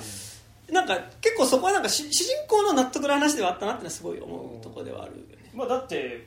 究極さっき言ったけど親が認めようが認めまかろうが、うんうんうん。その カップルの女の子と一緒に暮らして別にまあ実際この劇中で何回もそういう選択しようとして飛び出して普通に駆け落ちじゃないけど出て行ったっていいわけでそこはなんか娘から親に対しては別にそんなにないと思うんだよね。認めてくれねえなら別に出てくからいいやぐらいの気持ちで。うん。うんうん。まあ傷つきはするからそう。で母親側がこっちを見るか見ないかだけの話だと思うからなんか。だから別に関係しなくてもいいけど、うん。うん関係、まあ、したいって思う感情とかあるいは関係したら、まあ、より幸せかもしれないとか、いう可能性自体は別にそんなに否定するもんじゃないんじゃないの、うん。うんっていう気はするんですけどね。なんか、まあ、うん。この作中でおけるその家族、まあ、最終的に家族で収まる話だからなんか家族参加のように、ね、なって、まあ、みんなそこに対して引っかかるのもまあ分からんこともないんだけど、いやでも別に家族たまたま家族の一個の話として描いてるからなんかその家族参加のように見えてるかもしれないけど、まあ、どっちかというと人間の人間のつながりうんの話だっと思うんでなんかあんまなんかそんな家族だっていう部分に対してだけ過敏に反応する必要ないんじゃないのかなっていうふうになんかでも一一設定だからそんなにえそこそうしたら別に来なくてよくないジョブトパキとさあのエブリンが別にそのあの同じあの娘であるっていう関係性いらいらないじゃんだったらやっぱり。その自分の娘のマルチバースのやつがそのジョブトパキであるっていう設定なくしてそのよりそのやっぱ家族っていうものはやっぱあのそこにそう設定してるからやっぱ家族みたいなのはちょっと描きたかった部分ではあるんじゃないのかなとなんかそれやっちゃうとただの SF 体制になって設定がわけわかんなくなるけどそこをだからあとさっきも言ったけどその2時間とか2時間半でそいつとどうやって因縁を持つのかっつったら好きだったり肉親だったり恋人だったまあ、り関係性が分かりやすくないとで結局ジョブツバキを殺さないようにしようってなったわけじゃん途中から、うんうんうん。それはなぜかって言ったらこの世界においては私の娘だからっていうところが大きくて、完全にどっかからやってきた酸素みたいな人間だったらもういろんな能力駆使して、もう退治してしまおうでうん。いやでもいいはずだけどそこは自分の娘でいやサノスだからこそ受け入れなきゃいけないんじゃないの？まあまあだからこそってこと。うん、僕はどちらかというと考え方的にはサノスだからこそそのそれは最終的にこっちも虚無を知ったらそこまでいけるかもしれないけど、その前段階で、そのいろんなバースから力をもらってやってるような時から娘を殺さないようにしようになっとかないと、なんかだからそれで言うとサノスまでいかなくてもそのそれこそ税務署の女性ジェイミー・リー・カーティスとの和解がなんかもうちょっとそこに当たるというかなんかその娘との関係はもうなんか避けられないじゃん。その最初から関係値としては抜けられないけど、税務署の女性との関係っていうのはそもそも別にその出会い方としては全くかん。関係ない。他者同士だからこそそこを受け入れられるかどうかっていうところだからどっちかっていうとなんかそっちのなんかサノス的な着地までいかなくても、まあ、まあそこなのかなって気がする。でもあの二人も理解し一応ある種のそこの理解の着地っていうのしてがねましたよね、うん。いや家族であるっていうのはまああの、まあ、別にしなくても成立はしたかもしれないけど多分そのすごいミニマムなあのレベルの話っていうところと、まあ、あのすごいこう大きな大大きな意味での世界とか人生みたいな。あの瞬間ドバーッと見てる中で途中からなんとなくでもいいこと言っていい話だなって思えるのは、うん。結構そこの関係値の矢印が最初から親と娘だからまあこういう感情にもなっていいしこういうこと言うんだろうなっていうのをなんとなくそのオンタイムで飲み込めるけど、これが完全に別の人とかと話になってくると多分設定がいろいろ大変になってくるから。かな。まあ、なんかドラマとして描く上でっていうのはすごい分かりつつなんかなんかそそこまで割と間口が広い着地に行くならいや結構なんか家族で着地しちゃうことによるなんか窮屈さみたいなの結構感じてはいて。家族で着地するのが一番分かりやすくそう分かりやす受け入れやすくてお金になるからでしょ？そうそれはめっちゃ最終的には隣人愛を解いてるけど、やっぱりだ見に来てくるお客さんは誰かの親であり、誰かの子であるんだから、恋人ないし家族みたいな着地にしておくとだからそのレイジさんの隣の白人は号泣できるわけじゃない。なんかそれはすごいなんかそうねあのその方が多分いいわゆる大衆っていうかなんかいっぱいの観客間口作品自体多くするっていう時になんかやっぱ誰もが誰もがっていうか誰もがっていうか誰だな。なんか割と多数の人はまあ共感しやすい、その関係性っていうのを基盤に置くのは分かるけど、なんかやっぱ今すごいこうなんだろうすごい思うのが家族に着地するのか、着地しないのかっていうのは結構思っていてなんかあらゆる映画を見るときに、なんかそのなんかもういい加減家族でいることの窮屈さとか家族でいることによってなんかもうちょっとこうしんどくなってるよねみたいなことはでも最近に限らず多分ずっと60年代ぐらいからちょっと家族って関係性自体ちょっと限界来てないっていうこと自体はすごい描いいろんな作品ててかまずアメリカンニューシネマがまずそこに対する一発目の問題提起それとしてで言うと多分これから逆に加速着地ものめっちゃ増えると思うよ俺。そう。でなんか売り戻し来てるから今でそうでそこに対してなんかそのこうじゃいわゆる家族いわお血のつながりであるいわゆる家族的なところじゃなくても家族になっていいんじゃないとかなんかそのこう家族とはいえなんかちゃんと家族に着地する話とか多分いろいろあると思うんだけど、なんかでもそのもうちょっと関係性自体なんか家族でいること自体しんどいんだったら家族じゃなくてもよくね？みたいな。なんか、でも一旦家族限界来ててそれがバラバラになっていくときにもう一回家族として再構成されていく話かもう家族じゃない関係性になる話どっちかどっちで描くかみたいなことは結構ずっとある気はしててでなんかこうに日本とかにおいては多分2000年代ぐらいに多分それって一回めちゃくちゃやられてていっぱい家族飼いたいものはいっぱい出てきたそう。なしなんか黒沢清の東京ソナタとかまさにそういう感じだと思うし、って言った時になんかその家族でいることの窮屈さっていやまああるなみたいなこととかなんかその、こうなんだろうな親家族にまとまっちゃうとはいえでも家族に戻るんだよっていうのってなんかでもまだ結構家族に信頼が置けるからできることだなって感じはしててで俺は結構家族なんかまあ割といいからなんかあれだけどあの多分家族で居続けること本当無理だよねって家族も全然いるとは思うっていう時に、なんか無理に家族じゃなくてもよくねっていうかなんかその家族以外の着地に行くっていう終わり方の方が、なんか割とこうなんかなんかなんか腑に落ちる感じは結構最近するのね。っていうのはなんかこう割とあるなってなる。まあまあ、100人のうち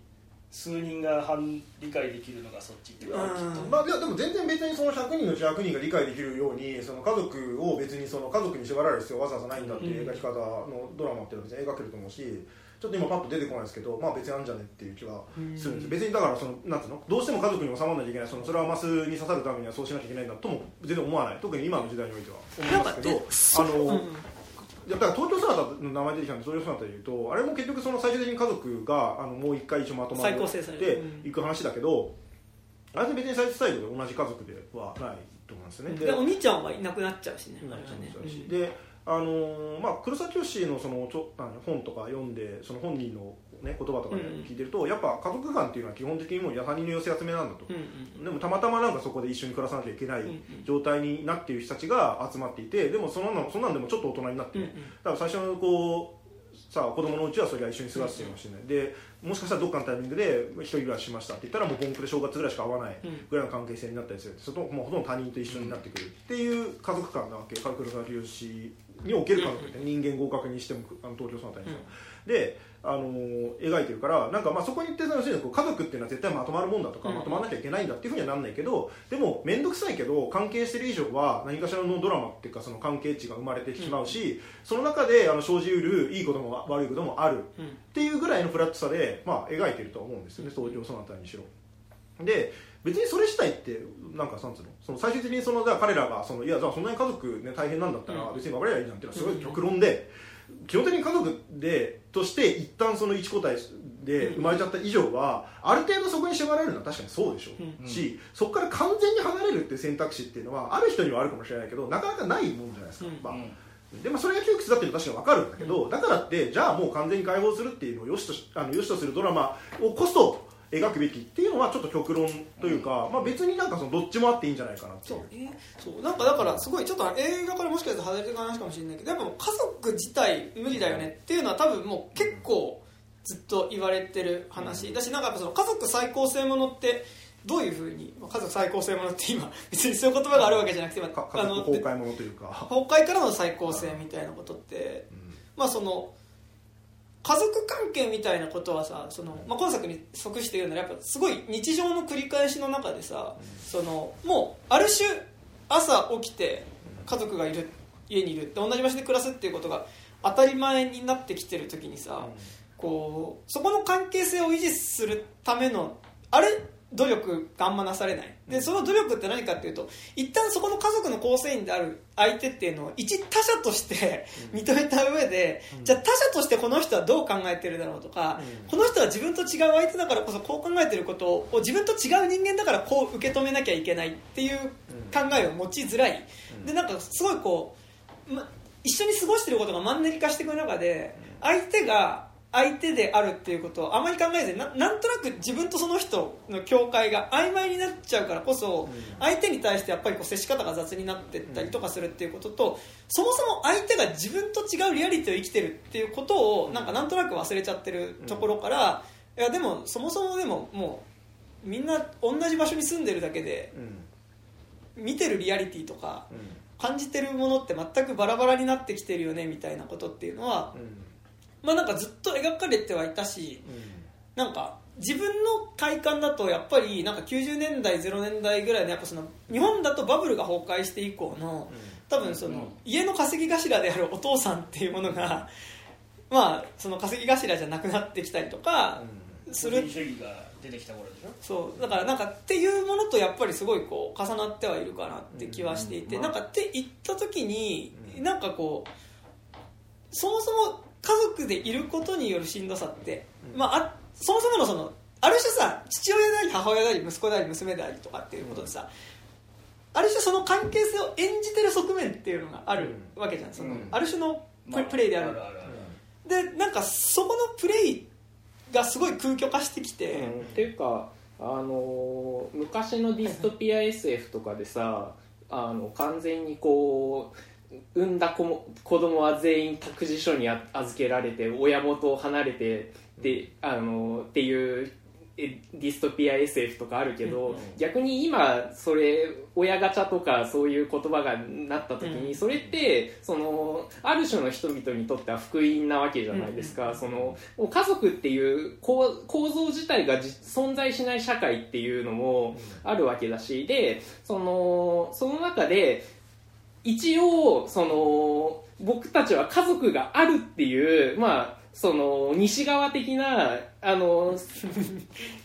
あの世の中で生きてきたわけじゃないですか。それが普通とされてる、だけどあの逆にその50年代とかにその東側はあんなその家族の愛情とかもなく子供を育ててるんだみたいなのが実はあのそれってある種の人々にとってはっていうところでもあるから、その家族自体が実は普遍的かっていうと多分そのに20に21世紀においてはあのそこまでそのそそれ自体を問い直す時期に来てはいるんではないかなとは思ってるのでだからそのわかりだからなんその家族ってそのアプリよりなものなのかなっていうところをあの問問う問い直す問い直さないのはやっぱりどちらかというとなんて言うんだろうそのやっぱその今今今が大事だよなっていうところに落ち着いてくるからちょっと窮屈にはなってくるかなっていうのはちょっと思うかな。まあそうねまあ、問い直すのもあっていいけど、うんそれはそっちでどうぞみたいな、うんそうかもしれまあない。だからだからそその着地も含めてそうやっぱハリウッそうそう。ドの作った作品になって感じはすごいそうそう。今今のハリウッドのトレンドとしてその新しいものを取り入れつつ、うん。その実実は保守的まあその格好、はいはい。別に悪い意味じゃなくて保守的な作品ではあると思うかでもら正しい意味で保守的ではある。なんかその、アップデートされつつ結局まあそのげ現状に合わせてそのまあ格好好きなそのなんか現現状をその合わせて変えていくっていう意味では多分なんか本来の意味での保守的な感じだとは思うけど、まあ、そのい今の保守とはちょっと違うけどなんかその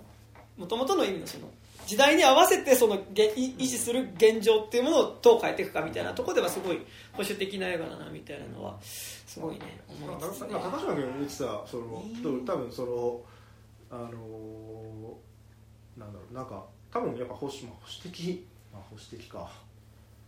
まあね。いやでもなんかあの多分ハリウッドがやっぱりその、ようなんつあ賞をあげたくなるうん。あの映画であるっていうのは確かにそうだろうって。その新しい価値観になおかつ結論保守みたいなやつはまあやっぱり、いやそうはもう無限の多様性ってものがどんどん出てきた時にそのそこってなんていうの？あのものすごい難しくなってくるとそう。そうあらゆる多様性っていうのはもうちょっとそのせもう何をどうその幸せとすべきかも分かんないみたいなさ感じ。今まではもうちょっとシンプルな世界だった、うん。まあ、逆にまあ、その雑だったとも言えるかもしれないけど家族でとりあえずなんか一緒にいました。でなんかこうみんなあのおじいちゃんになるまであのその添い遂げましたとかがじゃあ幸せなんですというのが、まあ、かつての、まあ、古い形でのなんかこう幸せの形の一一個のテンプレだったとしていやもうそうじゃないですよね。でむしろそれの方が不幸せだっていう人だって全然いますよねっていうのとかがどんどん出てきた時にえじゃあ結局のところその何をもって幸せするの？みたいなのってまあ、すっごい見えづらいしなんだったらいやいやあんたの言ってるそれっていうのはものすごい古い価値観なんだっていう人も当然出てきてでそれによって否定される人も出てくる、っていう時に、あのーちゃんとあのそれら全部をある程度包括した上で、あの既存のあの価値観も、あの今後出てくるであろう価値観も含めだからあの劇中でちゃんと言いますよね。あのいやあのここれから出てくる新しい、まま、なんか全く新しいなんか可能性っていうのがあるんだみたいな話のを劇中でも一応している。それは具体としてはもうその提示できないかもしれないけど、まあ、今後また全然今あの自分たちは新しい世代だっていう人と古い世代だっていう人もいるかもしれないけどその古い世代は死んでさらに今新しい世代だって言ってる人たちだって古い世代になっていく。っていう中でままたどんどん変わっていくよね。っていうことまで含めて、まあ、一応その包括してある程度の工程をしていくっていう物語っていうのはまあ今の世の中に求められている物語ではやっぱあるだろうしなんかそれはなんか一定のレベルでちゃんと達成してるんじゃないのかなっていうふうには思いましたけどね、うんうんうん。はい。じゃあちょっとメールを読もうと思います。まだ？こっちまあまあでもちょっとまだギリやはい。じゃあメールいきます。ラジオネームサハルさんからです。はーいえーエブリシングエブリアオーラットマンスの感想ということです肉地の山田さん、高島さん、竹木さん、そして令和の相馬井真二、えー、ことレードさん、こんにちは。というですね。はい。最悪じゃねえ相場信じて一番嫌だよハラスメント感覚ですね。リハーサルせずになんか銃とか撃たせるアイドルに高い橋から飛び込ませるで、今日は谷君もいますですね。はい。えー募集されていたエブリシングエブリアオールアットワンスの感想を送らせていただきます。早速の感想はなかなか面白かったです。確かに序盤から中盤のマトリックスをごちゃごちゃにしたような展開にかなり混乱し,、えーしまし、しまし、しましたし、長い上映時間もネックな印象です。えーしかしながらストーリー自体はごく普通の家族の物語なんですが、バカバカしい曲とカンフーアクションも織り交ぜたおかげか、退屈も匂いも感じずに見れました。序盤に出てくるトロフィーを見て、これ絶対ケツにぶっ刺さるやつやんと思ってたら案の定ぶっ刺してたし、でも、だからさ、ああれは何？あの、俺はこの映画の主人公がいるユニバースは、俺の生きてるユニバースだと思っと近いユニバースだと思ってたけど、なんかあの、ケツにぶっ刺す型のトロフィーが渡されるっていう意味では何？別のユニバースなんですかあれは。いやまあのユニバースにおけるトロフィーは知。らない人がデザインしたトロフィーだったんですか、セックスショップ行ったことがないなるほどねちょっと実は俺らの世界とは違う違うユニバースね。はい。ですね。はい。えー、ああの女ぶっ刺したし、終盤は序盤にあったコインランドリーに来たおじさんの好きな香水など、ちょっとしたわざわ、えーことをわざわざ回収していく展開には、律儀すぎだろうと思いながらも、他の世界線の自分が自らの問題を解決、救済していく様には非常に、えー誠意を感じました。あと、エブリンがウェイモンドと結婚すると、他の世界線と比べどん底になる展開は、のび太と結婚した世界線のジャイコだと思いました。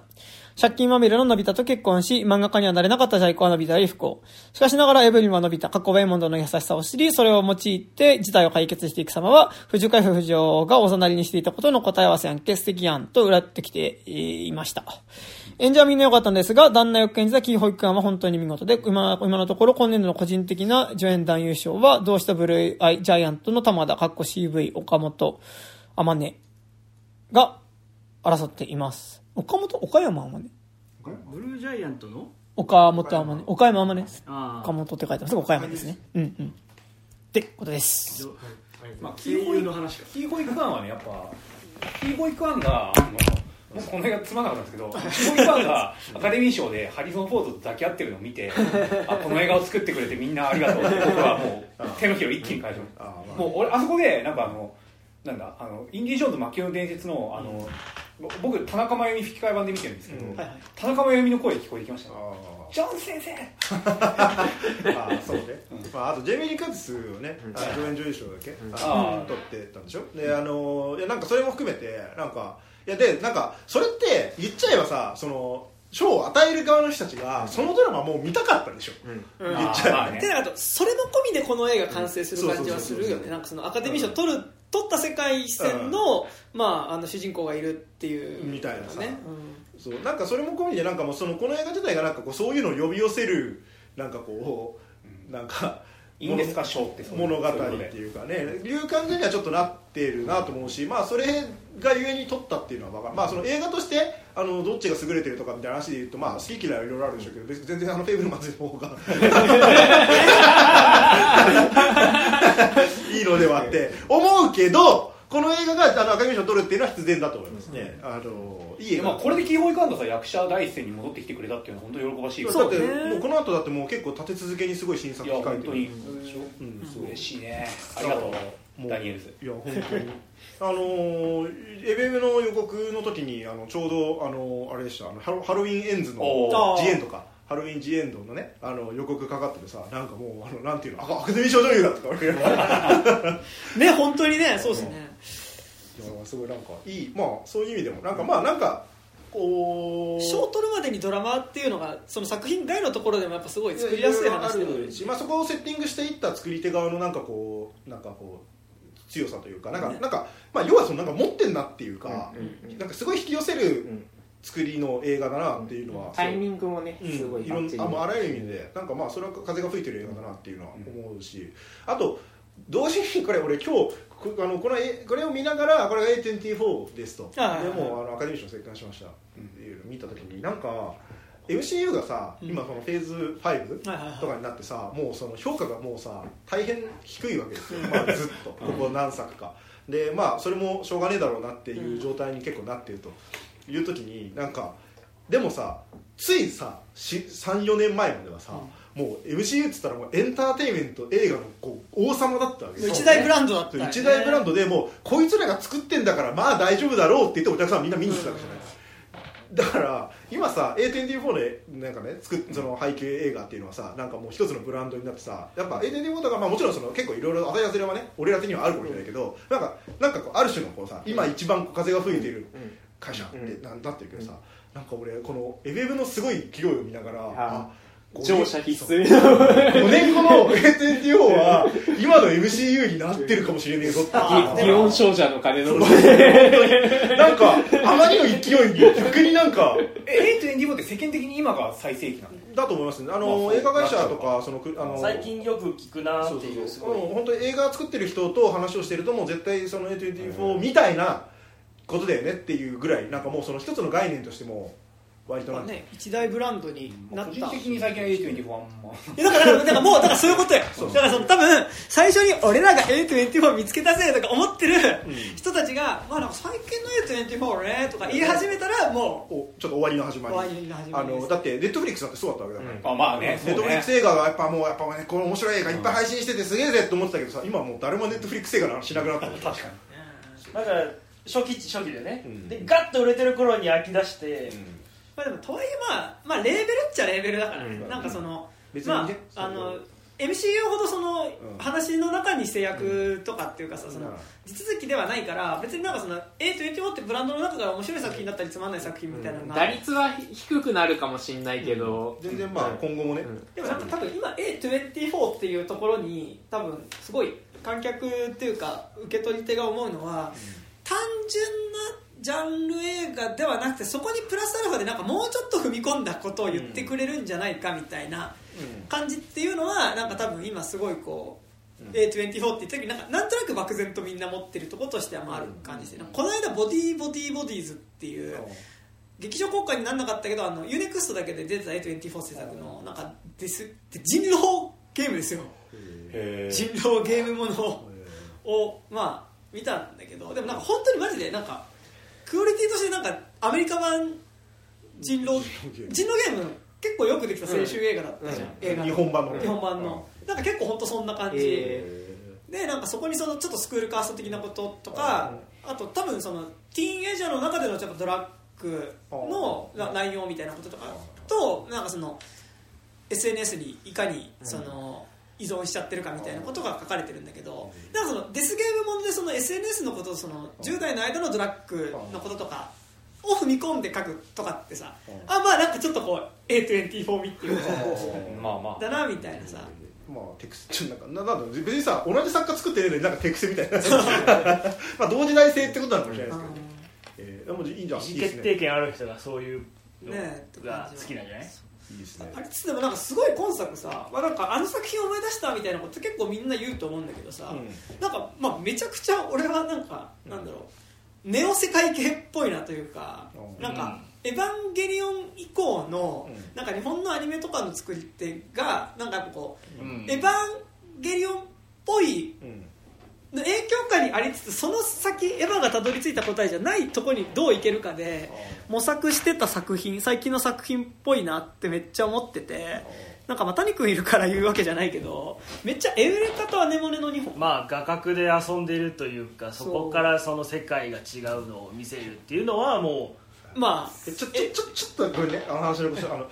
えエウリカのハイエボリューションの話をしてますもしかして。ハイエボリューションっていうかハイえっとねうハイエボリューションだよ。ハイエボリューションだけど、えっと、1作目じゃないですね。えっと二と三二と三の話なるほど。いやなんか画角で遊んでるって言われたからいやいやあれって画角で遊んでることにな なるんでしょうか最終的にはそこにも意味を持ったんですよでなんかだから今作の後半でやってたパラレルワールドに行くにつれまあ、そのパラレルワールドごとに画角が違うことによってパラレルワールドを表していくっていうの、まあ、マルチバースを表していくっていうのはもうエウレえっとアネモネの実点あエウレカか。エウレカで、あのでアネモネで描いて。ででエウレカでもう結構完全にやっててっていうのはその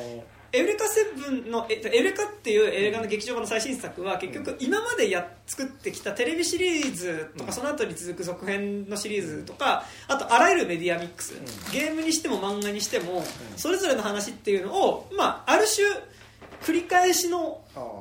まあ、ある種パラレルワールドとして描いいろんな可能て性みたいな。で何回もそのエウレカとアネモネがあとはエウレカとアネモネだと俺バイオーグ・トリニティをめっちゃ思い出したんだけどなんかやっぱどっちの話も結局共通してるのが敵っていうのがその同じ物語の繰り返しによってやっぱこうこの世界自体に対して虚無だったりとか諦めを感じてしまった人物っていうのに対してあのまあそこからどう救い出していくかっていうことっていうのがなんかやっぱこうエヴァ以降のポスそトうね。ネオ世界系みたいなのを出てこなかったけど確かに今言われながら考えてる。とそうね。アネモネだね。で、ま、アネモネはまさにそのエウレカっていうそもそものエウレカセブン公共支援エウレカセブンっていう作品の主人公自体がもうあらゆるメディアミックスの中でまあ主人公レントンとの関係っていうものをこすり倒された挙句にいやもうなんかちょっともうこの繰り返しを演じ続けるのもう疲れたんだけど、っていうふうになってそれがある種絶望となって現実世界に出てきちゃった世界に対してもうその物語をずっとやらなくてもいいよっていうふうに、あのアネモネっていうある種敵役だった人物がそこを救い出してあげるっていうのがアネモネって話ででバイオーグ・トリニティもやっぱりその君と僕の話を何回も繰り返してる時にあこの話繰り返してるなってことに気づいた全くの脇役っていうのがなんか本当ずっと同じ繰り返しでも退屈なんだけどって思ってその世界自体をぶっ壊そうとしてしまったものに対してどう戦っていくかみたいな時にやっぱりなんかこう結構日常の繰り返しイコールある種パラレルワールドとして描くみたいなことは結構なんかネオ世界系みたいなことで結構やってたなって気はしててなんかその中の一本だなと思います。さっきなんか俺やっぱ家族ってところの着地に窮屈さ感じるのってなんかアネモネとかにおいてはなんかそこの君と僕の関係性ってずっと繰り返してた関係性に関していやもうそこが負担になるんだったらそこから降りていいよっていうのをアネモネの中でまあやってでだからそのいわゆる世界系の君と僕の関係性からヒロインを引っ張り出した挙句に、まあ、じゃあその後のその責任をどう取った上でなんかその君と僕の関係性じゃなくなった現実をどう生きていくかみたいなことを、あの最後はエウレカで描いていくっていうのが、まあ、やってた。なんかある意味なんか俺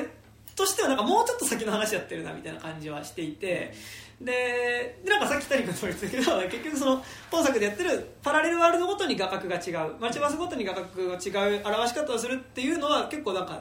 2年前にもあこれはエウレカでやってたやつっすよねみたいなのはすごいなんかスパイダーバース見た時もなんかそれはなんとなく思ったんだけど、その出てくるバースが違うスパイダーマンごとにそのもう作画が違うっていうこと。でなんかエウレカも結局バースが違うごとにさ要はそのコミカライズだったら描いてる人違うしゲームだったらキャラクターもちょっと違うしっていうのでなんかそのやっぱ質感の違いっていうのはあってもやっぱマルチバースとして描くみたいなのはやってたなみたいな思いつつ。なんかでもやっぱあのエブリシング・エブリエア・オール・アット・ワンスとなんかそれらのネオ世界系が違うなネオ世界系って言葉はなくて今これ俺が勝手に作ってるんですけどなんかネオ世界系と違うなって思うのはなんかやっぱその言うてそういう世界系的な話で君と僕って関係ってなんかもうちょっと物語上の型っぽい関係というかさあの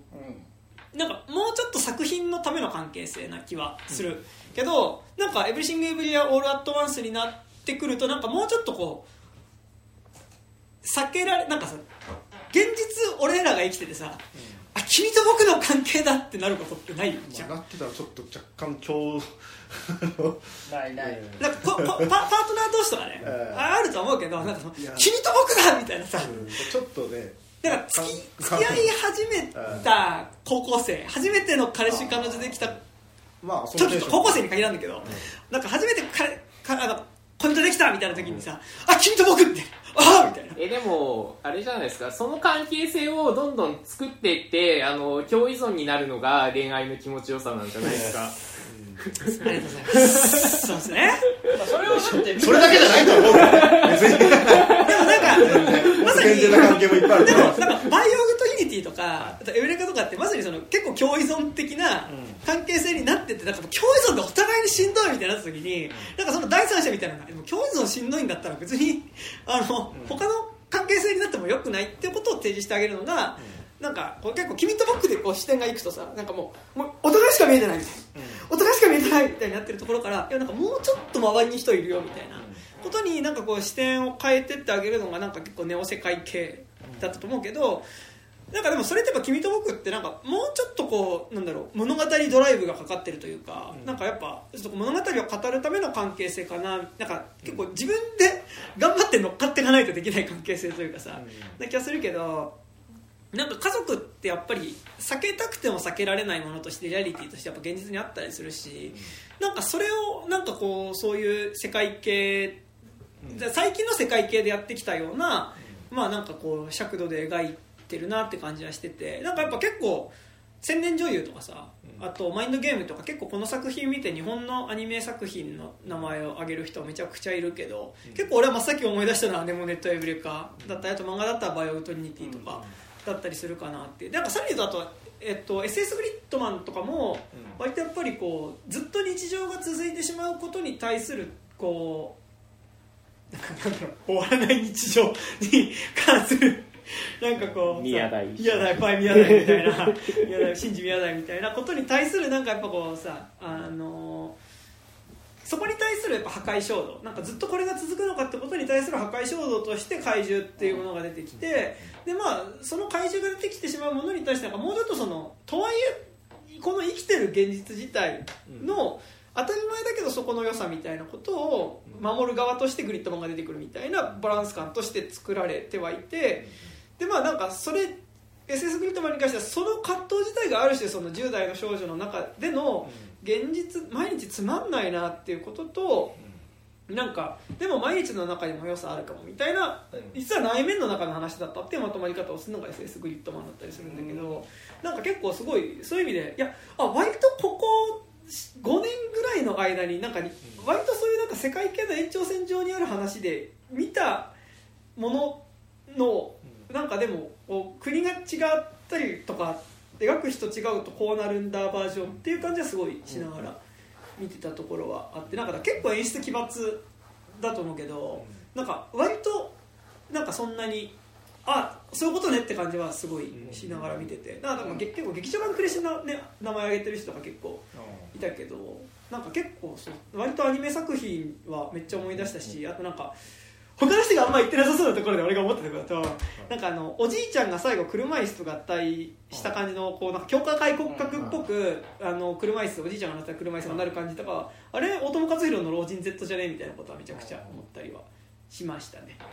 はい、ってい。う結構俺はだからだから割とアニメ映画、アニメ映画っていうか結構日本のアニメ作品は結構思い出しながら見てて、そうね世界系だねあれね。そう。でなんかでも世界系ってなんかさすごいく空想的っていうかさなんかそのそこで生まれたしいる人物の性性別とかさ国籍とかさ宗教とかさ、あのーそういうことってやっぱ描かないからこそある種できてたりするものではあるじゃん,、まあ、なんかエウレカに関してはなんか逆にあそこで描かれてるこう人間と人間じゃない存在の関わりみたいなのがある種結構なんかもうちょっと違う人種とか違う宗教だったりとか置き換えができる間口の広さはあるから、まあ、エルカめっちゃいいんだけどそれはそれは言っといてだからでも結構もうちょっとこう空空想的な関係性というかさなんか本当に純粋な君と僕の関係性として描くからなんか世界系って描けてる感じする、なんか例えば君と僕の君が入ってるのがまあなんか君が入ってるえだからなんかイスラム教の僕とキリスト教の君みたいなことではなかったりするしさ。だからだからそこら辺はすごいこうなんかなんだろうこう脅迫されてるなとは思ったけどなんかもうちょっとそれをリアルな視点というかなんか実際にあるそのだから中国アメリカに住んでる中国系の家族っていうところでやるとやっぱ結構いろんなそのもうちょっとこう個人についてくるタグというかさ、が具体的になった上で世界系をやるとあこうなるのかみたいなことは結構思ったりとかはね、そうした。しでも逆になんか君と僕っていう空想の関係性でやってるからこそいや君と僕じゃなくてもよくねっていうなんかさらにもうちょっとその関係性の向こう側に関係性の向こう側っていうかなんか一定の関係性にとどまるところからもう抜け出してる現行のなんかそういうネオ世界系的なものと比べると、まあ、結構今作の着地っていうのは割とちょっと窮屈に見えたかなみたいなところが結構あるんでね、そうそうそう、まあ、恋愛感情で動く君と僕の世界系に関してこっちはだから家族愛っていうまた強い血のつながりで動いてるからちょっと窮屈には見えるけど、そうですね。なんか突拍子もないこと言っちゃうけどさ、なんかさぶっ飛びまくってることをやりまくってる割になんか割と普通の人間ドラマにじゃないですか。そうそれがいやそれがいいのは分かるんだけど俺なんか俺が見てなんか一番近いと思った映画が「なんか銀河ヒッチハイクガイド」であー。2005年くらいの映画ですけどなんか結構似てることやってるんですよ。なんかこう銀河ヒッチハイクガイドもなんかワープゾーンに入るとなんか自分たちの表現形態が変わってなんかケイトアニメになったりとかなんかそういうなんかむちゃくちゃぶっ飛び表現、まあ、あれ小説が原作ですけどその小説のぶっ飛び感をそのまま映像にしたみたいなの結構やっててなんか銀河ヒッチハイクガイドってなんか結局どういう話だったのかみたいななんか思想があんま見えてこないんですよ。なんかこう、地球が全部なんかなくなっちゃったからあの主人公はその中から一人だけ選ばれてなんか宇宙船のクルーとともに宇宙の旅に出るんだけど最後なんか新しく人工の地球と人工の生命体が作られてそれからもう一回戻ってくるみたいな。なんかだから何みたいな話なんですなんかそのなんかキッチュさみたいなのはなんかすごい近いんだけどなんかキッチュでそれこそだから石になるとかやってる割になんか割となんまあやだからそれがいいのか。なんかうんうん。なんか常識的な話やってんなつまんねえみたいなのを感じてしまうんですよねどうしても。まあなんか多分そのいきなり何の情報もあんまりない状態で、あのあ見た。この映画をねいきなり見たら多分なんかこうそれなりにちゃんとこう新鮮なというか、あのすごいものを見てるっていう感じの感触になってくると思うんだけど、やっぱもうこんだけ前評判がもう出揃った状態で日本で満を持して公開ってなってくると、うん。まあさぞすごいもん見せてくれるんでしょうと思って見てればまあそりゃまあある程度まあ常識的な範囲の表現には、まあそりゃなるでしょうと。だってさなんかあの何？ちょっとなんかせ細かい設定忘れたけどさ世界の中,、ね、抽象概念の、ね、源みたいなのがさドーナツ。ベーグ。ルベーグルか。面白いですか？なんか。いや別に。脱臼ギャグじゃん。全部、うん。なんか。あだから俺結構思ったけどちょっとあのー例えとして言いますけど、あのーものすごいセンスがちゃんとしている福田雄一みたいなギャグだなって思ったあ全体的に。あーいやまあね。まあまあまあまあまあこのセンスのちゃんとしてさってななんつったらいいんだろう？なんかこうマスの中のマイナーというかななんいやだから要はそのうん。わかるわかるわかる。一番つまんねえ、うん。一番つまんねえラインなんだよこれが。みたいななんかやるなら Pythons ぐらいやってくれよみたいなあ、うん、ところはあるなんか、うん、自分ってちょっと変わってんだって思ってる普通の人がわ入れるラインがここなのよ。テレ東の深夜バックのギャグあっぽいそう。そうですよね だからだから俺ってマイナーだよねって思ってるめちゃめちゃ数のいるつまんないやつらが理解できるのいやかなまあやっぱテテレ東の深夜バックってさ多分みんなさこの時間のドラマ俺だけが見てるやろって思いながらまあみんな見てるみたいなねそう。ね。あのそうですね。だからあの僕、まあ、大好きですけどあのなんかトトリックみたいなボケん方とか、あのもしくはあのまあ感触だけで言うとあの劇場版のスペックみたいなギャグというか。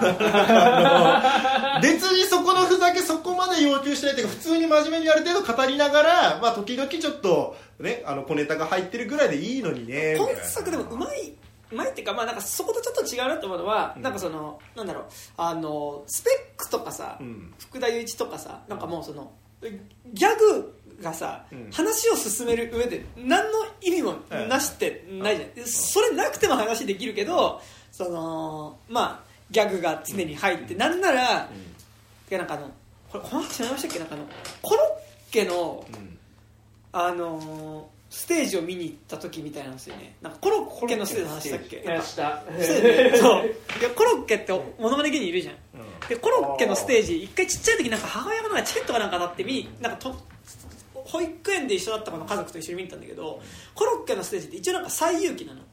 でコロッケが孫悟空でなんかこう孫悟空一行と 大筋最遊記という。大杉さ大杉最遊記なんだけどなんか向こうでそのなんかいろいろ敵が出てくるわけで戦うんだけど全部そこがモノマネでだからなんかこう途中でそのアンドロイド五木ひろしになって戦っためっちゃ面白そうじゃん。りするみたいなあるん。なるほど。あの芸人じゃねえやそのテレビ番組のモノマネですって出てくる感じじゃなくて縦筋ドラマというか一個ありつつふざけていくんだ。でなんかコロッケショーで最遊記みたいな感じなんだけどだから一応そのドラマがあるけどなんかもうその実別に最遊記真面目に見せろみたいなさそういう話じゃなくて結構みんなまあその一応最遊記ってフォーマットの中で出てくるそのお笑いっていうかそのモノマネが見たい。が別にモノマネなくても最遊記自体は描けるけどっていう流れになってるっていう感じなんだけどで福田義って結構そういう感じっていうかさなんかもうそこで誰も知らない物語を縦筋で置かれたら分かんないもんね。ギャグしてんのか真面目なのか分かんないもんね。まあ、ドラクエみたいな話が一個あってそこになんかギャグを入れてでもその実別にドラクエがマジで見たいわけじゃなくてドラクエってフォーマットの中に収まってる要は佐藤二郎とかのなんか寒いギャグが見たいわけじゃないですか、ムロムロツヨシとかね。ね、の寒いギャグが見たいわけじゃないですか、まあまあまあそうですよ、うん。まあ、まあ、あったかいって感じる人もいると思うんだけどなんか個人の感想。お俺の体感的には寒いはい。ギャグが続くと思うんですけど、まあ、津軽とか寒がりとかありますね、そう俺寒がりだから寒いなって思うんだけど、あのでもなんかエブエブに関してはあエブエブって言っちゃった。エブリシング、えー、テブリオーラットマスに関してはあの一応そこでのギャグをするっていうことがさ、まあ、一応物語的にちゃんと組み込んではいるっていうのはまあ、ね。もちろん。そう。そこはあるよね。もちろん。でもねそこ結構ね大事だよ大事ですよ、ううんん。そうですよなんか。だからそのな名前出しましたけどもあのもちろんあのそこで達成されていることのレベルっていうのは全然違う。だってアクションを行う。まあハリウッドクオリティ。です、ええこれがハリウッドやっぱりちゃんと実力と才能がある人がやればちゃんとこうしょうもないギャグだってある程度こうアカデミー賞取れるだってちゃんとカンフーアクションの間にそのギャグを入れるってことができてるからなんかそれは結構なんかそのそうですね。ねその福田雄一のなんかもうあギャグになった瞬間にあもうここはあの物語進むとかじゃないよね。みたいなこれ今ひたすらあの佐藤二郎がひたすらちょけ続けるのを見るタイムが始まったのね。っていうことではないから。そう。そこはなんかでもそれで言うとあのちょっとだけこの映画の中で、まあ、唯一に近いかななんかあのなんかこう明らかにちょっとここに関してだけはどうなんだろうねと思ってたのはあの企業保育園があのカンフーアクションをし始めるっていう時の、なんかそのカンフーアクションのクオリティの部分がなんかそのカンフーアクションをいきなり始めたっていうこと以上の意味がないというかあのなんですかあの要するにこうカンフーアクションとしてものすごい新鮮で面白いものを見てるというよりは、この映画のリアリティラインでカンフーアクションが急に始まったっていう意味の画面見てるみたいになっちゃうなんか。うん。最初の特にあのエレベーター前のアクションが。あのウエストポーチで。そうまあそれ以降はまあねなんかいろんなこう技使ってとかしてるからまあ単純に楽しく見たんだけど、なんかあそこは僕あのウエストポーチをこう構えた瞬間にあのグーニーズオマージュだっていうのが分かってあそこだけ僕興奮しました。データのあのこう、ね、パンチが出てくる、まあれうわーみたいな。分かってるってあそこだけ思いましたいやまああるんです。なんかうんちょっとなんかあのあと早めちゃくちゃ露骨に早回しアクションあはいはい。するあたりも含めてなんかまあちょっとねなんか。疑問なんだけどさあのアナルプラグ入れるところでさチンコにモザイクかかってる、はいはいあれは何？本国でもモザイクがかかってる分かってる。だって普通にあれでしょ下着かなんか入ってるでしょあれ。普通にしたなんかメールだったよねなんか、うんうん。書いてた。ディルドーはディルドーだったよそれなんか。もうね。あディルドはディルそまあ、いやあれで映してもいいでしょ別に。ド あれでさ何本国では R18 ってちゃんとチンコも映ってましたのでやってたらさ。もう爆笑はするけど。なんかだとしたらあのモザイクあまりにもい。やまあだからテレ東感なんだよねなんかあまあ自でモザイクかけるはい感じがはいはい、まあ、そそれは確かにテレ東感ですな。テレビでさなんかそのちょけでモザイクをかけて面白かったの。になんか俺こち亀のあのターミネーちゃんの回が最後最初で最後だったいやわかんねえよ。わかんないわかんない。海パンデカの回だわかんないわかんない。まあすげえ映画とかでも対応するからモザイク。いやもうそれねこち亀が90年代後半にやってもう面白さのピークはそこで出てるのよ。あとあれですねあのアニメでモザイクみたいな。あれとかであのただの人志とかでよくやってますよね。結局すごいだからテレ東深夜枠テレまあ、テレ東もしくはテレ朝の深夜ドラマみたいな感じでもいい。ただあただの人近いね。うん。笑って見てんだけどさたまにさすげえいい話するじゃん。なんか、そしたらその時の落差でさすげえあすごいいい話見たみたいな気持ちになる。これをやられたの俺はなるほどね。その感じはありますよね。だからなんかギルドギルドとかアナルプラグネタとかもさなんかそれでちょけでなんか何エログッズ使うのってなんかどうなんみたいな。なんか、なんか一番面白くないラインだよね。だから同じその性的ななんかことが、何悲劇でもありどうしても間抜けに見えちゃうっていうので言うとまあカッコつきの前作のディック・ロングとかってなんかそこのなんか何そうね。どうしても言えなさってすげえ描けてたと思うよディック・ロングは別にそんな面白い映画ではなかったけど。そうしちょっとしシーンを言うとギャグになっちゃうけどけどいやでも彼らにとってはやったこと自体はものすごい喪失感としてあるっていうし、ねそれが行われてたちょっとネタバレになっちゃうんですけど、それが行われてたっていうのをなんか言葉だけで言うとなんか何ひょっとこ村ひょっこ何？ひょっとこ村？すっとこ昔話感はあるひょっとこ。ひょっとこじゃないけどすっとこ昔話感あるんだけどでも現実にそれが行われてて結構なことだぞみたいな、うん結構猟奇的なエロの範囲だぞみたいななんか。だからなんかそこのなんかアンビバレンスさみたいなのってディック・ロングでは描けてたと思うんだけど、それをなんか今作ではさあんななんかねアナルプラグを、ね、ちゃんと本気で使ってる人に謝れとか思う本 本気で使う。本気で使ってる人はでもまあいるいやいやいや使ういっぱいいるよ。ディルドだってさまあそうまあでもそれはねちょっとまあディルドはねまあ。そうだね。まあまあディルドっていうかまあまあどどどっちもだけど。いやディルドはそうですよ。いやなんかこうえアナルいじっちゃう面白いでしょとかはふざけんなみたいエログッズアナルダメんなみたいな。っていうかな アナルは舐めても別にいいんですけど。なんかでもあれはそれで言うとさその必要なことだけど、別にそれが指を鳴らすとかでもいいわけじゃない、うん。でもあれにしてるってことは完全にそこはもう本当に誰がどう見たってギャグって分かるようにしたかったと思うんだよね、で世界で見せるにはやっぱ下ネタしかないんじゃないの？なるほどね。だってもやっぱね万国共通で下ネタギャグはありますからね。だってなんか指でやいろいろやるけどさ、それって国によって違うじゃんそのハンドサインが、なんかイエーイってピースやってさピースを裏にしたら殺される国もなんかあったりするわけじゃないってなってくるとなんかどの外人どの宗教に見せてもアナルプラグはギャグって分かるっていうかうん。なんか確証があったんじゃない？本当な？んかかねな尻の穴はギャグでしかみんないじらないみたいな。いやまあそんなことないわそんなことない。そんなことない。本気で死ぬ穴いじってる人いるねいやうんてか、うん、別にいるとは思うけど、あのなんかなんていうの？なんか、ま、なんていうの？真面目にって言ったらあれだけど別に普通にあれをさ普通になんていうの日常生活の一部として使う人って別にいると思う。それその別に仕事しながらつける人なんかダメだもんこれ。いやなんていうのかな。でもなんかちょっとそれは確かにちょっとそうかもしれないうん、しかも今作さクイクさがさあそうそうそうそう。重要なのにさ、うん。そのクリアさをさ、ギャグでやっていいのかっていうのは問題はあるよね。別にねだって男の警備員がアナルに、うアナルを刺すっていうこと自体は別に、うん。別別にね。普通にあるでしょ。いやそれはさ今まではさ何かお前は変態だとか言われてたことかもしんねえけどさ、そこはアップデートしねえんだみたいななんか、うん。だからアナルにしない人がアナルをするからジャンプできるわけでしょ？いやだから、そうするとあのー異常な行為になっちゃうからね。アナルにも異物をだから普段使いする人はジャンプしないんだよだから。いやでもあいつがその普段使いする人かしない人かの描写はないからあそう。そう。あれ結構まあそういう意味では結構あのー不誠実な描写だと思いますよ、なんかそう。そういうなんかね細かななんかマイノリティ配慮みたいななんかインターアップデートみたいなのを歌ってる割にそういうところはそれはなっていうのは嫌だ。なんかそうですあのあれのせい何あのアダルトグッズ周りに関してはちょっとそれはあるかも、なんかあの結構低俗というか、あのぶっちゃけ男がこんなの削りにぶっ刺すの面白いでしょうは、意外とどうなんっていうところが確かにだってさそれに何女性同士のねクイアの関係も描いてんだからさあれがだから例えば相当ディルドギャグとかだったらさなんかもっと気づきやすくなってたと思うよ多分なんかえそれってなんか全然普通にまあねね使うもんだし。でもそれで言ったらやっぱ指ソーセージの世界じゃないとどうせ描けないのかっていうのはあるよ。ね、なんか別にもっと近いところであの関係性はあってもいいんじゃねっていうのはね。なんかそのまあね。そそこで言うならね、まあ、あれトロフィーだから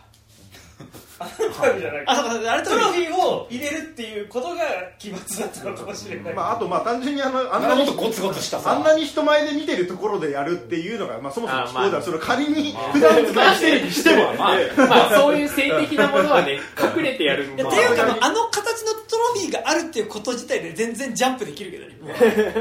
だからまあね。まあだってねみみんなジャンプだっつって一斉にあの扉の前でふざけ出すシーンとかあったじゃない。そうまあねまあ笑っちゃ笑うんだけどね。あ。の辺をだからさ笑ってたら知らず知らずなんか深い話されてびっくりしちゃうみたいなね。なんかやっぱギャグとして描かないっていうのもできるしなんかやっぱその気候みたいなものを、なんかやっぱある種の不気味さとしても描くことはできるとは思うからテンションで。てかあのあれですよ。あの このタイトル結構出しがちだけどその金子敦の漫画のさ、ソイルは結局異次元の扉を開くために、極力変なものつながるはずのないもの同士をつなげると向こう側に行けるからっていうんで、なんかその事件の真相を解決しようとする刑事がやっぱこう寄稿するわけだけど結構やっぱそれは割と不気味な感じで描かれてはいるから、なんかてか儀式とかって割とね、ほ本来はそんな感じもするからね、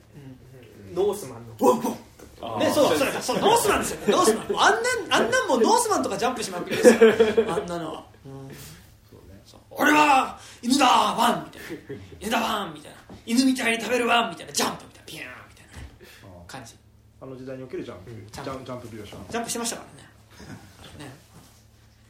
まあそんな感じですかね。な感じですかね、はい。はい、エベブってことでね。エベブってだから言いたくないんで。あれでもさタイトルスッと覚えられなくてさ、パンフレット買うときにあの「エブなんとかください」ってああまあそうまあクソ長いタイトルだからまあまああるなん宣伝の仕方としてはまあ上手とは思いますけどね。映画館の人も大変そうだよね、うん。あのエブリシングエブリエア オールアットワンス会場します会場します。繰り返しますね。なんか あれはねだって多分その放題なんてさいくらでもさつけられたはずだけどまあでも実際問題はアートしか言いようがないそうね、構成の映画だからね。確かに三部構成みたいになうん、エブリシングとエブリエアと、あれってなんかその章ごとになんかかかってたかな？タイトルと。だからエブリシングはあのこの世界の中であのいろあらゆる出来事が起きますになっててエブリアはそれからあのどこで別全軸を一旦それが一度にっていう、うん、っていうね感じですね。はい。はい、ということでございましてアカデミー賞です。ね。なんかキーホイクワンは本当に大好き。あ大好きです。まあこれからこう頑張ってほしい、うんね。まあでもキーホイクワン出演映画だったら3番目だったかな俺の中で。一番と二番は何なんですか？えまあだからインディ・ジョーンズとインディ・ジョーンズ。どっち先どっち上？いや選べないです。俺インディ・ジョーンズですね。いや僕はもう選べない。俺インディジョーンズ選べない。あキーホイクワン単体で言ったらインディ・ジョーンズ。うん。だからやっぱやっぱなりたい感ってインディ・ジョーンズじゃない？本当に俺なんかあの同世代の子がなんかあんな大冒険してる。結構リアルタイムにショック受けたんですようん。その当時。でも俺それねどっちかというと俺あれだわ。あのホームアローンの方だわなんか同世代ガキ映画で、はいあ俺も同世代なのになんかこいつ自立してるみたいなのはなんか俺ホームアローンの方だったな。俺キーホイクワンとあとエピソード1のジェイク・ロイドかな。ああなるほどね。ガチ同世代だからジェイク・ロイド。あまあ、ジェイク・ロイドもじゃあ次ぐらいにねアカデミー賞取ってほしいですけど。いや本当に。あ今やってんの？いやジェイク・ロイドなんかあの「スター・ウォーズ」出たことがまあ本当に永遠でなんかこういろいろ問題を起こしちゃったり。うんしちゃって今一線から退いてる。俳優引退したけどでもキヨフカンだってもともと引退引退したからね。ねでカンフーのねなんかやつでしょ。まあもうどんな人生だってあり得るから。はい。いやいや。いやでもジェイク・ロイドはやっぱね、うん。救ってあげたいよね。そうそういうそのバースであってほしいです。はい。なんかでもあれじゃない？あのやっぱザ・ザ・ホエールみたいな感じです。ああもう一回ね。ねまた。はい。はい、はいという感じで。どうざいますかね？はい。じゃあちょっありがとうございましありがとうございましたありがとうございました。たこの後フェーブル別でやります。と超特急で。えちょっと最初喋る？ちょっとだけ。はい。はい。じゃ多分ありがとうございました。速攻出るぐらいなんで。あはい